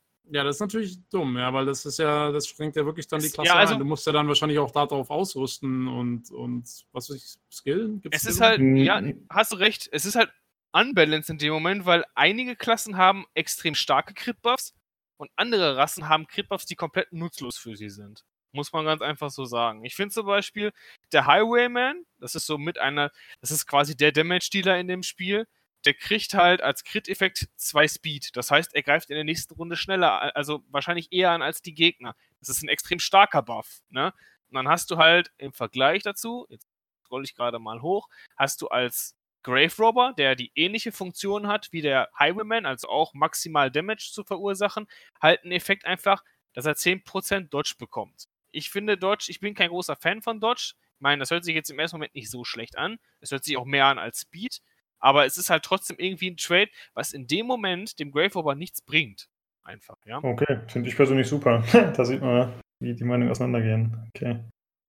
Also ich finde, das sind halt die Sachen, die du jetzt gerade genannt hast, mit Speed oder Dodge, das sind halt das sind allgemein Werte, die jeder gebrauchen kann. Jeder einzelne Charakter, Charakter könnte mit diesem Grundwert was anfangen. Aber dann gibt es halt gleichzeitig diese Sachen, die sich wirklich auf bestimmte Umstände beziehen. Die sind, finde ich, dann schwerer zu brauchen. Ähm, kurz zu deiner Frage, Tobi, äh, wie man dann dazu ausrüstet oder wie man sich darauf einstellt. Grundsätzlich ist es so, dass jeder Charakter hat, glaube ich, sechs Fähigkeiten, die er benutzen kann. Ja. Aber man ist immer gezwungen, nur vier davon auszurüsten. Das heißt, du musst halt immer sagen, okay, den Spell mag ich nicht so, den lasse ich weg. Oder ich glaube, der wird hier nicht so effektiv sein, den lasse ich weg. Mhm. Und dann bist du halt vielleicht gezwungen, den Spell wegzulassen, der dir mehr, äh, mit dem du Blutungsschaden machen könntest. Genau, so. Aber dann hast du gleichzeitig diesen Buff, der dir mehr Schaden bei Blutung bringt. Das heißt, du musst es entweder umstellen oder du musst eine andere Klasse mitnehmen, die Blutungsschaden macht. Und so bist du halt so ein bisschen gezwungen, den eigenen Spielstil zu verwässern, aufzubrechen kann man vielleicht auch positiv ansehen, aber mich stört es eher, muss ich sagen. Da es mir, ja. wie gesagt, zu spezifisch ist. Ja. Aber Moment, der Buff ist doch nur für den Charakter, nämlich mal an, der gerade den Schaden gemacht hat, oder? Der ja, richtig den korrekt gemacht hat. Genau. Ja, also genau. Du, musst dann, du musst dann wirklich den Charakter eigentlich auf seinen Auf sein Crit hin aufbauen. Genau, und das, das könnte ich mir vorstellen, schränkt halt wahrscheinlich die Charakterentwicklung oder ja, wie du die Charaktere quasi aufbauen kannst, ja dann schon ein. Weil du Genau, musst ja richtig. damit Ich rechnen, mal- dass du diese Ich kann ein gutes. Beispiel geben, also weil ich es gerade gesehen habe hier. Wir nehmen mal den Hellion. Hellion ist, ein, ist eine Klasse, die kannst du auch nur in den ersten zwei Reihen verwenden. Und der Hellion macht bis auf eine Fähigkeit nur Schaden an den ersten zwei Reihen der Gegner. Beziehungsweise, okay, er hat jetzt noch einen Skill, damit hat er auch an den dritten halt äh, Damage machen. Jetzt hat er als Crit-Effekt, wie der Lukas gerade gesagt hat, das ist jetzt so ein spezieller Fall, der bekommt, wenn er crittet, 33% Damage gegen blutende Ziele. Okay? Das heißt also, der wird ja zweimal im Endeffekt limitiert. Zum einen hat er zwei Fähigkeiten, die bluten, die Gegner bluten lassen können, und die beiden kann er auch nur auf die zweite und dritte Reihe anwenden. Das heißt also, du kannst nur diesen 33% Damage Buff gegen Ziele anwenden, die in der zweiten und dritten Reihe stehen. Was ist aber, wenn du das in der ersten Reihe machen willst? In dem Moment bringt dir der Crit-Effekt überhaupt nichts, ne? Und du musst halt eine von den schwächeren Fähigkeiten bei ihm mitnehmen, ähm, weil diese beiden Blutungsziele, die sind im Endeffekt an und für sich selbst nicht stark, ne? Ähm, Mm, aber sie sind halt ne, situationsbedingt auch nur einsetzbar. Und ich weiß nicht, ich finde es halt in dem Moment nicht gut, den halt darauf zu bauen. Der Helen hat halt andere Stärken. Der kann halt zum Beispiel auch die vierte Reihe angreifen als einziger Nahkämpfer. Und den Skill würde ich auch niemals wegpacken von dem, ne? Ähm, Im Endeffekt bricht es, ich finde es einerseits gut, dass man dann vielleicht hingehen möchte und sagen möchte, wir möchten diese kompakten Builds, die es jetzt schon so gibt, die jetzt über die Jahre hinweg halt ins Spiel reingefunden haben, die jetzt viele Spieler auch nutzen, dass wir dann vielleicht ein bisschen den Fokus davon wegnehmen und vielleicht auch ein paar andere Builds einfügen wollen. Aber ich weiß nicht, ich finde das immer noch zu limitiert, dass es dann halt nur auf spezielle Ränge funktioniert. Äh, darf ich kurz fragen, kann man, kann man auch dann spielen, auch jetzt, also mit dem DLC, wo es das jetzt alles gibt und so, Mhm. kann man auch diese Crits einfach erstmal komplett ignorieren und sagen, ich baue mein Spiel irgendwie so auf, dass ich gehe überhaupt nicht auf, auf diese Crit-Geschichten, sondern kannst du auch. nehme halt einfach alles andere und, und ist das dann, aber ja, ist das noch sinnvoll oder ist es dann wirklich. Ja, ich würde schon sagen, dass es sinnvoll ist. Also die Klassen haben eh in der Regel verschiedene Werte, wie hoch ihre Grundchance ist zu kritten. Und dann kannst du halt sagen, okay, ich nehme jetzt noch Items mit, die das Ganze erhöhen. Aber du kannst auch sagen, nee, ich gehe lieber auf rohen Schaden und Ja. Sogar, es gibt auch Items, die den Crit, die Crit-Chance senken. Also man kann schon versuchen, das irgendwie auszutarieren. Wenn man sagt, ich will keinen Crit, dann kann man das auch negieren Okay. und anders spielen. Also es geht schon. Man ist schon noch relativ flexibel, was das angeht. Aber ich habe immer das Gefühl, ich will diesen, da ich eh irgendwann einen Crit landen werde, will ich ja den Buff auch irgendwie ausnutzen. Und das geht Das dann war, halt. ja, ja, naja, gut. Äh, Aber okay, kommen wir davon mal weg, denke ich. Ich glaube, da haben wir ganz gut erläutert, was uns daran stört. Oder hast du noch irgendwas, was du zu dem Patch an sich anmerken möchtest? Nee, eigentlich nicht. Also ich, das sind sehr spezifische Sachen, die mich da einfach so daran stören. ähm, es sind, also ich könnte jetzt noch Jahrhunderte darüber quatschen, warum mir gewisse Nerfs und Buffs halt von bestimmten Charakteren nicht gefallen, aber das ist dann so spezifisch, dass es, glaube ich, ja, da müsste man tiefer in der Materie drin sein. Das möchte ich jetzt irgendwie den Leuten, die sich damit jetzt nicht so wirklich auskennen, nicht antun in dem Moment. Ja, man Aber merkt schon, wir man- driften so ein bisschen ab. Hm? Ja, man, man kann zusammenfassend sagen, es gibt Balanceänderungen, die, Die man in Frage stellen kann. Die man in Frage stellen kann und die auch die, die Klassen, so wie man sie kannte, auf jeden Fall irgendwie ändern. Genau, also sie verändern viele Werte und vor allem ist eben diese Crit-Mechanik, die ist, es gab zwar vorher Crits, aber diese ganzen Buffs und so, die wurden komplett neu eingeführt. Also es wurde schon tiefergehend was verändert. Das finde ich an sich trotzdem cool, kann man auch sagen. Die einfach Ja. mal ein größeres Update machen. So, und dann kommen wir zu dem DLC, den wir beide gekauft haben für 6 Euro oder so. Ja. Ähm, der, ich glaube, der Patch ist unabhängig davon, ne? Also wenn man nur das Hauptspiel hat, dann hat man trotzdem diese neuen Änderungen jetzt. Richtig. Und der DLC ist quasi ein neuer Dungeon, den man betreten kann. Aber das ist ein Endlos-Dungeon. Vorher war es halt so, dass man, wie gesagt, eine gewisse Quest hat und wenn man die erledigt hat, dann hat man den Dungeon verlassen. Das war's. Und der war abgeschlossen. Jetzt ist es aber so, dass man äh, ja, diesen Dungeon einfach betritt und äh, da theoretisch unendlich lange kämpfen kann. Man kann den Dungeon auch jederzeit verlassen, ohne größere Penalties, also ohne Strafen. Normalerweise bekommen die halt sehr viel Stress, wenn sie den Dungeon verlassen und man beendet die Quest nicht und hat in der Regel irgendwelche Einbußen finanzieller Hinsicht, was Oh, jetzt das nicht klingt- der Fall ist. Das klingt so wie ich, äh, wenn ich meine, meine Spiele spiele und eine Quest noch nicht fertig gemacht habe. Ja, richtig. Ja. Ich habe dann auch Stress. Ja, Ja. ja.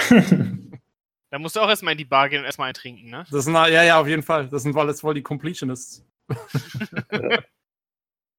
ähm, ja. Okay, sorry, jetzt habe ich dich rausgebracht. Also es gibt diesen Endlos-Dungeon jetzt, da warst du. Ja. Naja, man geht auf jeden Fall in diesen Endlos-Dungeon. Man, wie gesagt, man hat weniger Strafen, wenn man da rausgeht. Was, ähm, und es gibt eine neue Währung im Prinzip. Also man bekämpft diese neuen Gegner. Wenn man den Dungeon eine gewisse Zeit lang ausgehalten hat und eine gewisse Anzahl an Gegnern bekämpft hat, dann bekommt man was von dieser Währung. Das sind so Kristalle. Und diese Kristalle wiederum kann man ausgeben für neue Items, die in der Regel auch spezifisch auf die neuen Gegner zugeschnitten sind. Ähm, und ja, dafür muss man halt diese Spezialwährung ausgeben. Äh, das Besondere an diesem Dungeon ist, dass man äh, gleichzeitig auch Helden gestellt bekommt dafür. Ähm, also es gibt halt so ein, ja, man kann halt neue Helden immer anheuern, das kostet auch nichts. Äh, und hier ist es so, dass man quasi für diesen Dungeon speziell immer neue Helden zur Verfügung gestellt bekommt. Die haben auch immer, zumindest ist das bei mir jetzt aktuell so, die haben alle das Maximallevel. Ich denke, weil ich schon Level 6 Helden hatte und schon weit vorangeschritten bin. Wie war das bei dir, Sven? Ähm, tatsächlich sind die bei mir auch auf niedrigeren Leveln gewesen. Okay, ja. ja dann wird es zu einem Gesamtlevel liegen, aber mir sind die jetzt immer alle auf Level 6, haben auch alle, alle maximale Fertigkeiten, also ich kann die frei auswählen, was sie machen. Sie haben Rüstungen alle auf Level 6 und Waffen. Ähm, ja, und dann kämpft man sich halt so da durch. Und mir gefällt es persönlich nicht so gut. Weil man, man hat nicht dieses alte Gefühl. Ja, normalerweise war es so, äh, okay, ich habe hier diese Karte, wenn ich mich durch den Dungeon bewege, ich weiß ungefähr, was ich vorhabe, wo ich hin muss. Äh, ich kann Truhen aufmachen, ich kann vielleicht mal einen Geheimgang entdecken, ich kann Pfeilen entschärfen, äh, ich kann Gegner vielleicht sogar mal umgehen.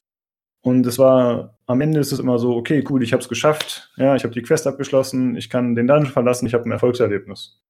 Und jetzt ist es irgendwie so, ich schnette mich durch Massen von Gegnern. Ich habe nicht mehr diese Interaktion mit der Karte. Also es gibt in diesem neuen Gebiet gibt's keine Karte, sondern man wandert quasi nur von Bildschirm zu Bildschirm und kämpft immer weiter. Und irgendwie fehlt mir so die, ja, das, das schöne Gefühl, dass man das am Ende geschafft hat so. Und auch dieses ganze Management fällt weg. Also man bekommt da kaum Items, die man findet. Man, man kann nicht mit äh, Gegenständen in der Umgebung interagieren, die dann positive oder negative Effekte auf einen haben. Es ist wirklich nur der Kampf, Kampf, der Kampf, der Kampf. Und dann am Ende ein paar Kristalle einsammeln. Und das gefällt mir nicht so gut. Findest du das bisher, Sven? Ja, ähnliche, ich hab, muss ganz ehrlich sagen, ich habe da ähnliche Erlebnisse mitgemacht. Also, ich weiß nicht, mich hat das, ähm, ich kann das zum Beispiel verstehen, dieses, dieses Gefühl, wenn du den Quest abbrichst, dann hast du in dem Moment natürlich erstmal das Gefühl, dass es fühlt sich nicht richtig an, so, ne? Ähm, das hatte ich schon bei, ähm, hatte ich schon bei Crimes in Court, da kannst du ja auch jederzeit aus der ähm, Quest zu den jeweiligen Bossen halt rausgehen, weil das ja auch quasi im Endeffekt, die sind so groß, die Dungeons, die kann man eigentlich auch schon fast als Endlos Dungeon bezeichnen, ne? Ähm, aber das hat mich da genauso gestört, wie es jetzt mich zum Beispiel hier gestört hat. Mich hat zusätzlich noch gestört, dass ich gefühlt durch die, ich weiß es nicht, wie das, ob du jetzt schon mehr Variationen drin hattest, ne?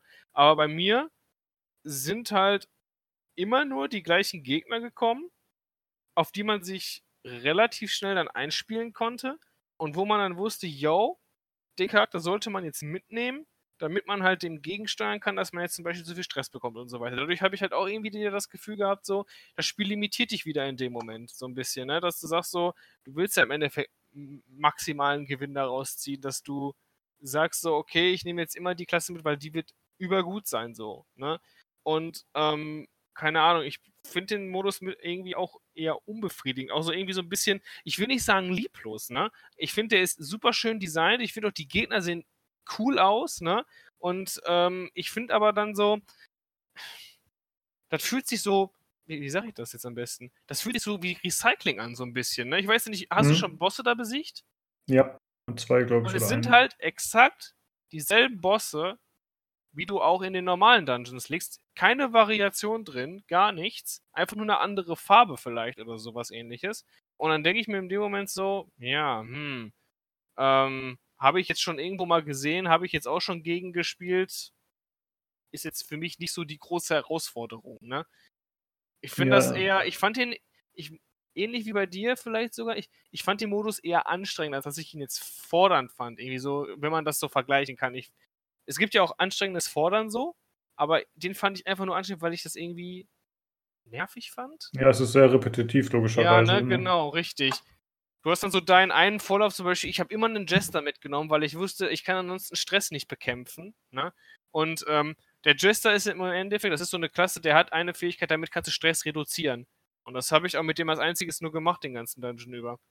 Ja, ich habe dafür dann immer den Links mitgenommen. Buff, ich habe noch den Buff mitgenommen, dann halt mhm. halt dieses Stress-Dings und dann habe ich den halt immer die ganze Zeit äh, die Leute buffen und, äh, und dann Stress reduzieren lassen.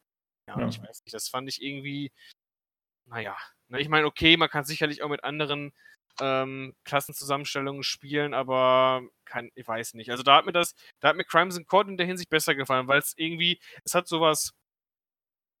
Die haben jetzt beide was Neues reingebracht in das Spiel, aber ich fand das vom Crimson Court innovativer als das, was die jetzt mit ähm, Color of Madness reingebracht haben. Ja, fand ich auch besser. Das war auch ein eigenes Gebiet. Ne? Also Crimson Court ist ein anderer DLC, der vorher rauskam. Richtig, genau. Äh, der deutlich umfangreicher auch war. Und, Kannst du, äh, ja. Kannst, kannst du das, das Haupt, also in dem Hauptspiel macht man, wie gesagt, man macht ja diese Dungeons und man macht mhm. immer Quests und so. Aber das Spiel an sich, auch das Hauptspiel, ist ja eigentlich endlos, ne? Ja. Oder kann man ja, das irgendwie schon. durchspielen oder so? Also oder? du kannst es schon durchspielen ab einem bestimmten Zeitpunkt. Das heißt also, du musst dir das so vorstellen, jeder Dungeon, also lass uns mal nur vom Hauptspiel ausgehen, ohne DLCs jetzt, okay? Ja, weil, also was ich mich halt frage ist, was ist, also was ist, was ist das Endziel? Diesen, ne? diesen Endlos-Dungeon in dem DLC zu machen, wenn du, wenn der wirklich endlos ist? Oder ist der nur einfach riesengroß und, und dann kommt Nein, der glaube, er ist endlos. Also ja. du kannst, also bestimmt, ich glaube, das kommt auf den, ich weiß nicht, du hast ja schon, wie gesagt, bis auf den höheren Stufen gewesen. Meine haben irgendwann geendet, tatsächlich. Oh, also, wirklich? Dann habe ich als letztes so, so einen Boss noch machen müssen und dann war vorbei. Ja. Dann konnte ich da rausgehen. Dann habe ich halt Loot bekommen und dann war das für mich zu Ende. Ne? Wie Zum viele Beispiel, Gegner hast du denn maximal besiegt? Äh, 50? Okay. Ich war bei 79. Dann okay, bin ich abgekackt. Aber ich weiß nicht, du, du bist aber auch schon mit Level 6 Helden da reingegangen. Vielleicht ist es ja, ja. Nur, vielleicht ist es nur eine Beschränkung dafür, weil ich jetzt niedrig, niedrigstufigere Charaktere hatte oder so. Welche ja. Stufe hatte der Miller denn bei dir? Das weiß ich leider nicht. Der war bei mir Veteran 3. Oh, auf die Gegnerstufen gucke ich eigentlich nie. Keine Ahnung, weil kann aber du konntest, ja gut, aber es ist ja auch ja, wobei weiß ich nicht. Egal, aber das war jetzt nicht die Frage von Tobi. Also im Endeffekt ähm, musst du dir so vorstellen, es gibt vier Dungeon-Arten, die ich ja vorhin genannt habe. Also einmal die Ruine, die, ähm, die Grotte, den Wald und was sind die Variants? Ich weiß es nicht. Die Höhle, der Höhlenbau oder sowas ähnliches. Okay, und ja.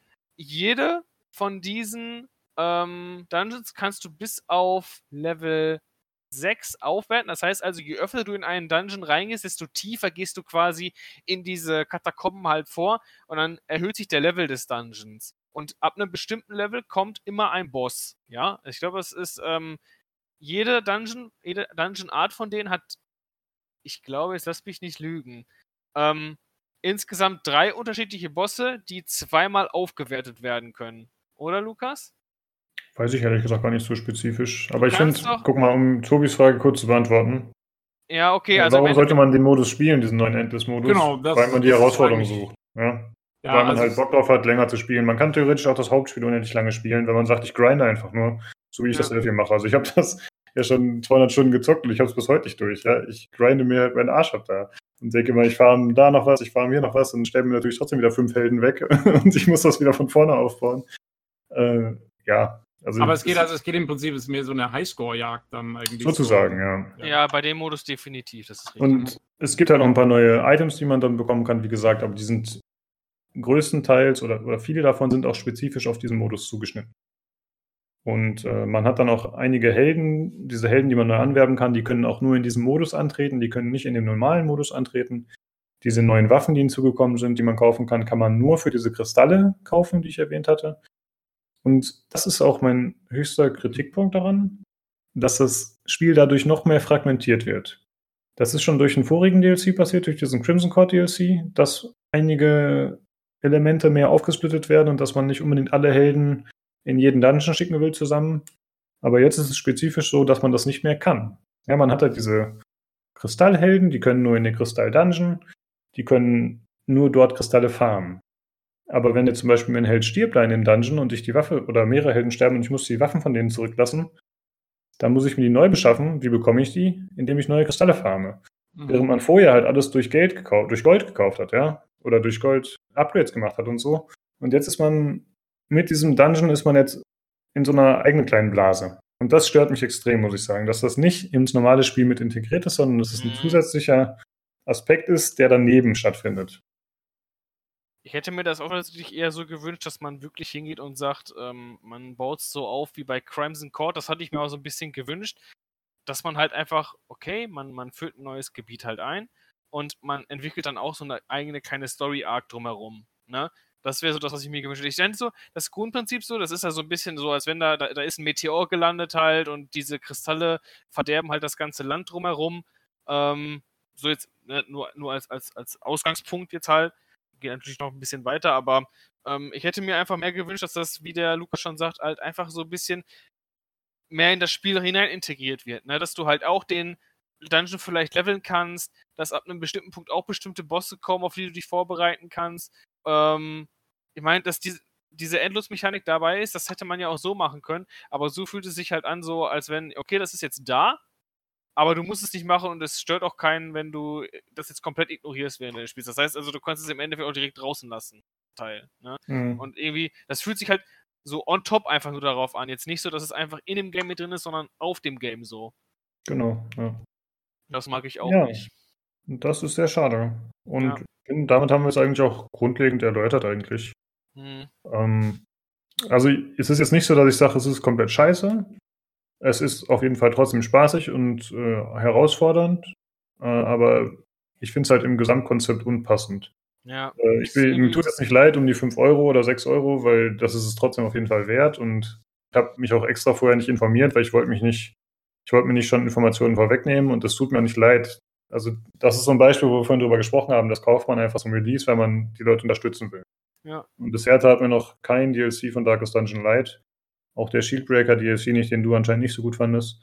Ja, fand was ich heißt auch nicht ziemlich gut cool. Ich fand den, ich finde die Klasse cool, aber ich weiß nicht, ob man dafür. Es hatte halt für mich schon so ein bisschen, ging so in Richtung von wegen, ähm, ja, äh, ich habe jetzt hier so einen, ähm, einen Charakter und dafür musst du halt, weiß ich, 5 Euro bezahlen. Und ich fand den Preis einfach nicht so in dem ah, okay, Bereich gerechtfertigt. Aber ja. okay, das, äh, wie gesagt, ich habe es ja trotzdem gekauft, also darf ich mich darüber auch eigentlich nicht beschweren. Ja, kann man ja schon, aber ich kann es auf jeden Fall nachvollziehen, was du meinst. Das war schon höherpreisig als die anderen Sachen. Ja.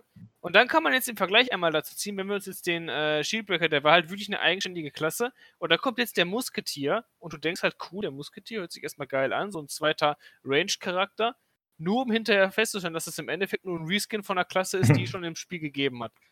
Ach, stimmt, das finde ich richtig, ja. richtig schwach. Also, das hat sich, ich glaube, das hat sich für mich jetzt so komplett durch dieses ganze, die, durch diese ganzen, durch das ganze Darkest Dungeon-Thema in den letzten Tagen gezogen. Das fühlt sich für mich alles irgendwie so ein bisschen dahingeklatscht an. Hm, also so empfinde ich nicht so, weil es wurde ja so angekündigt, dass es nur ein Reskin ist.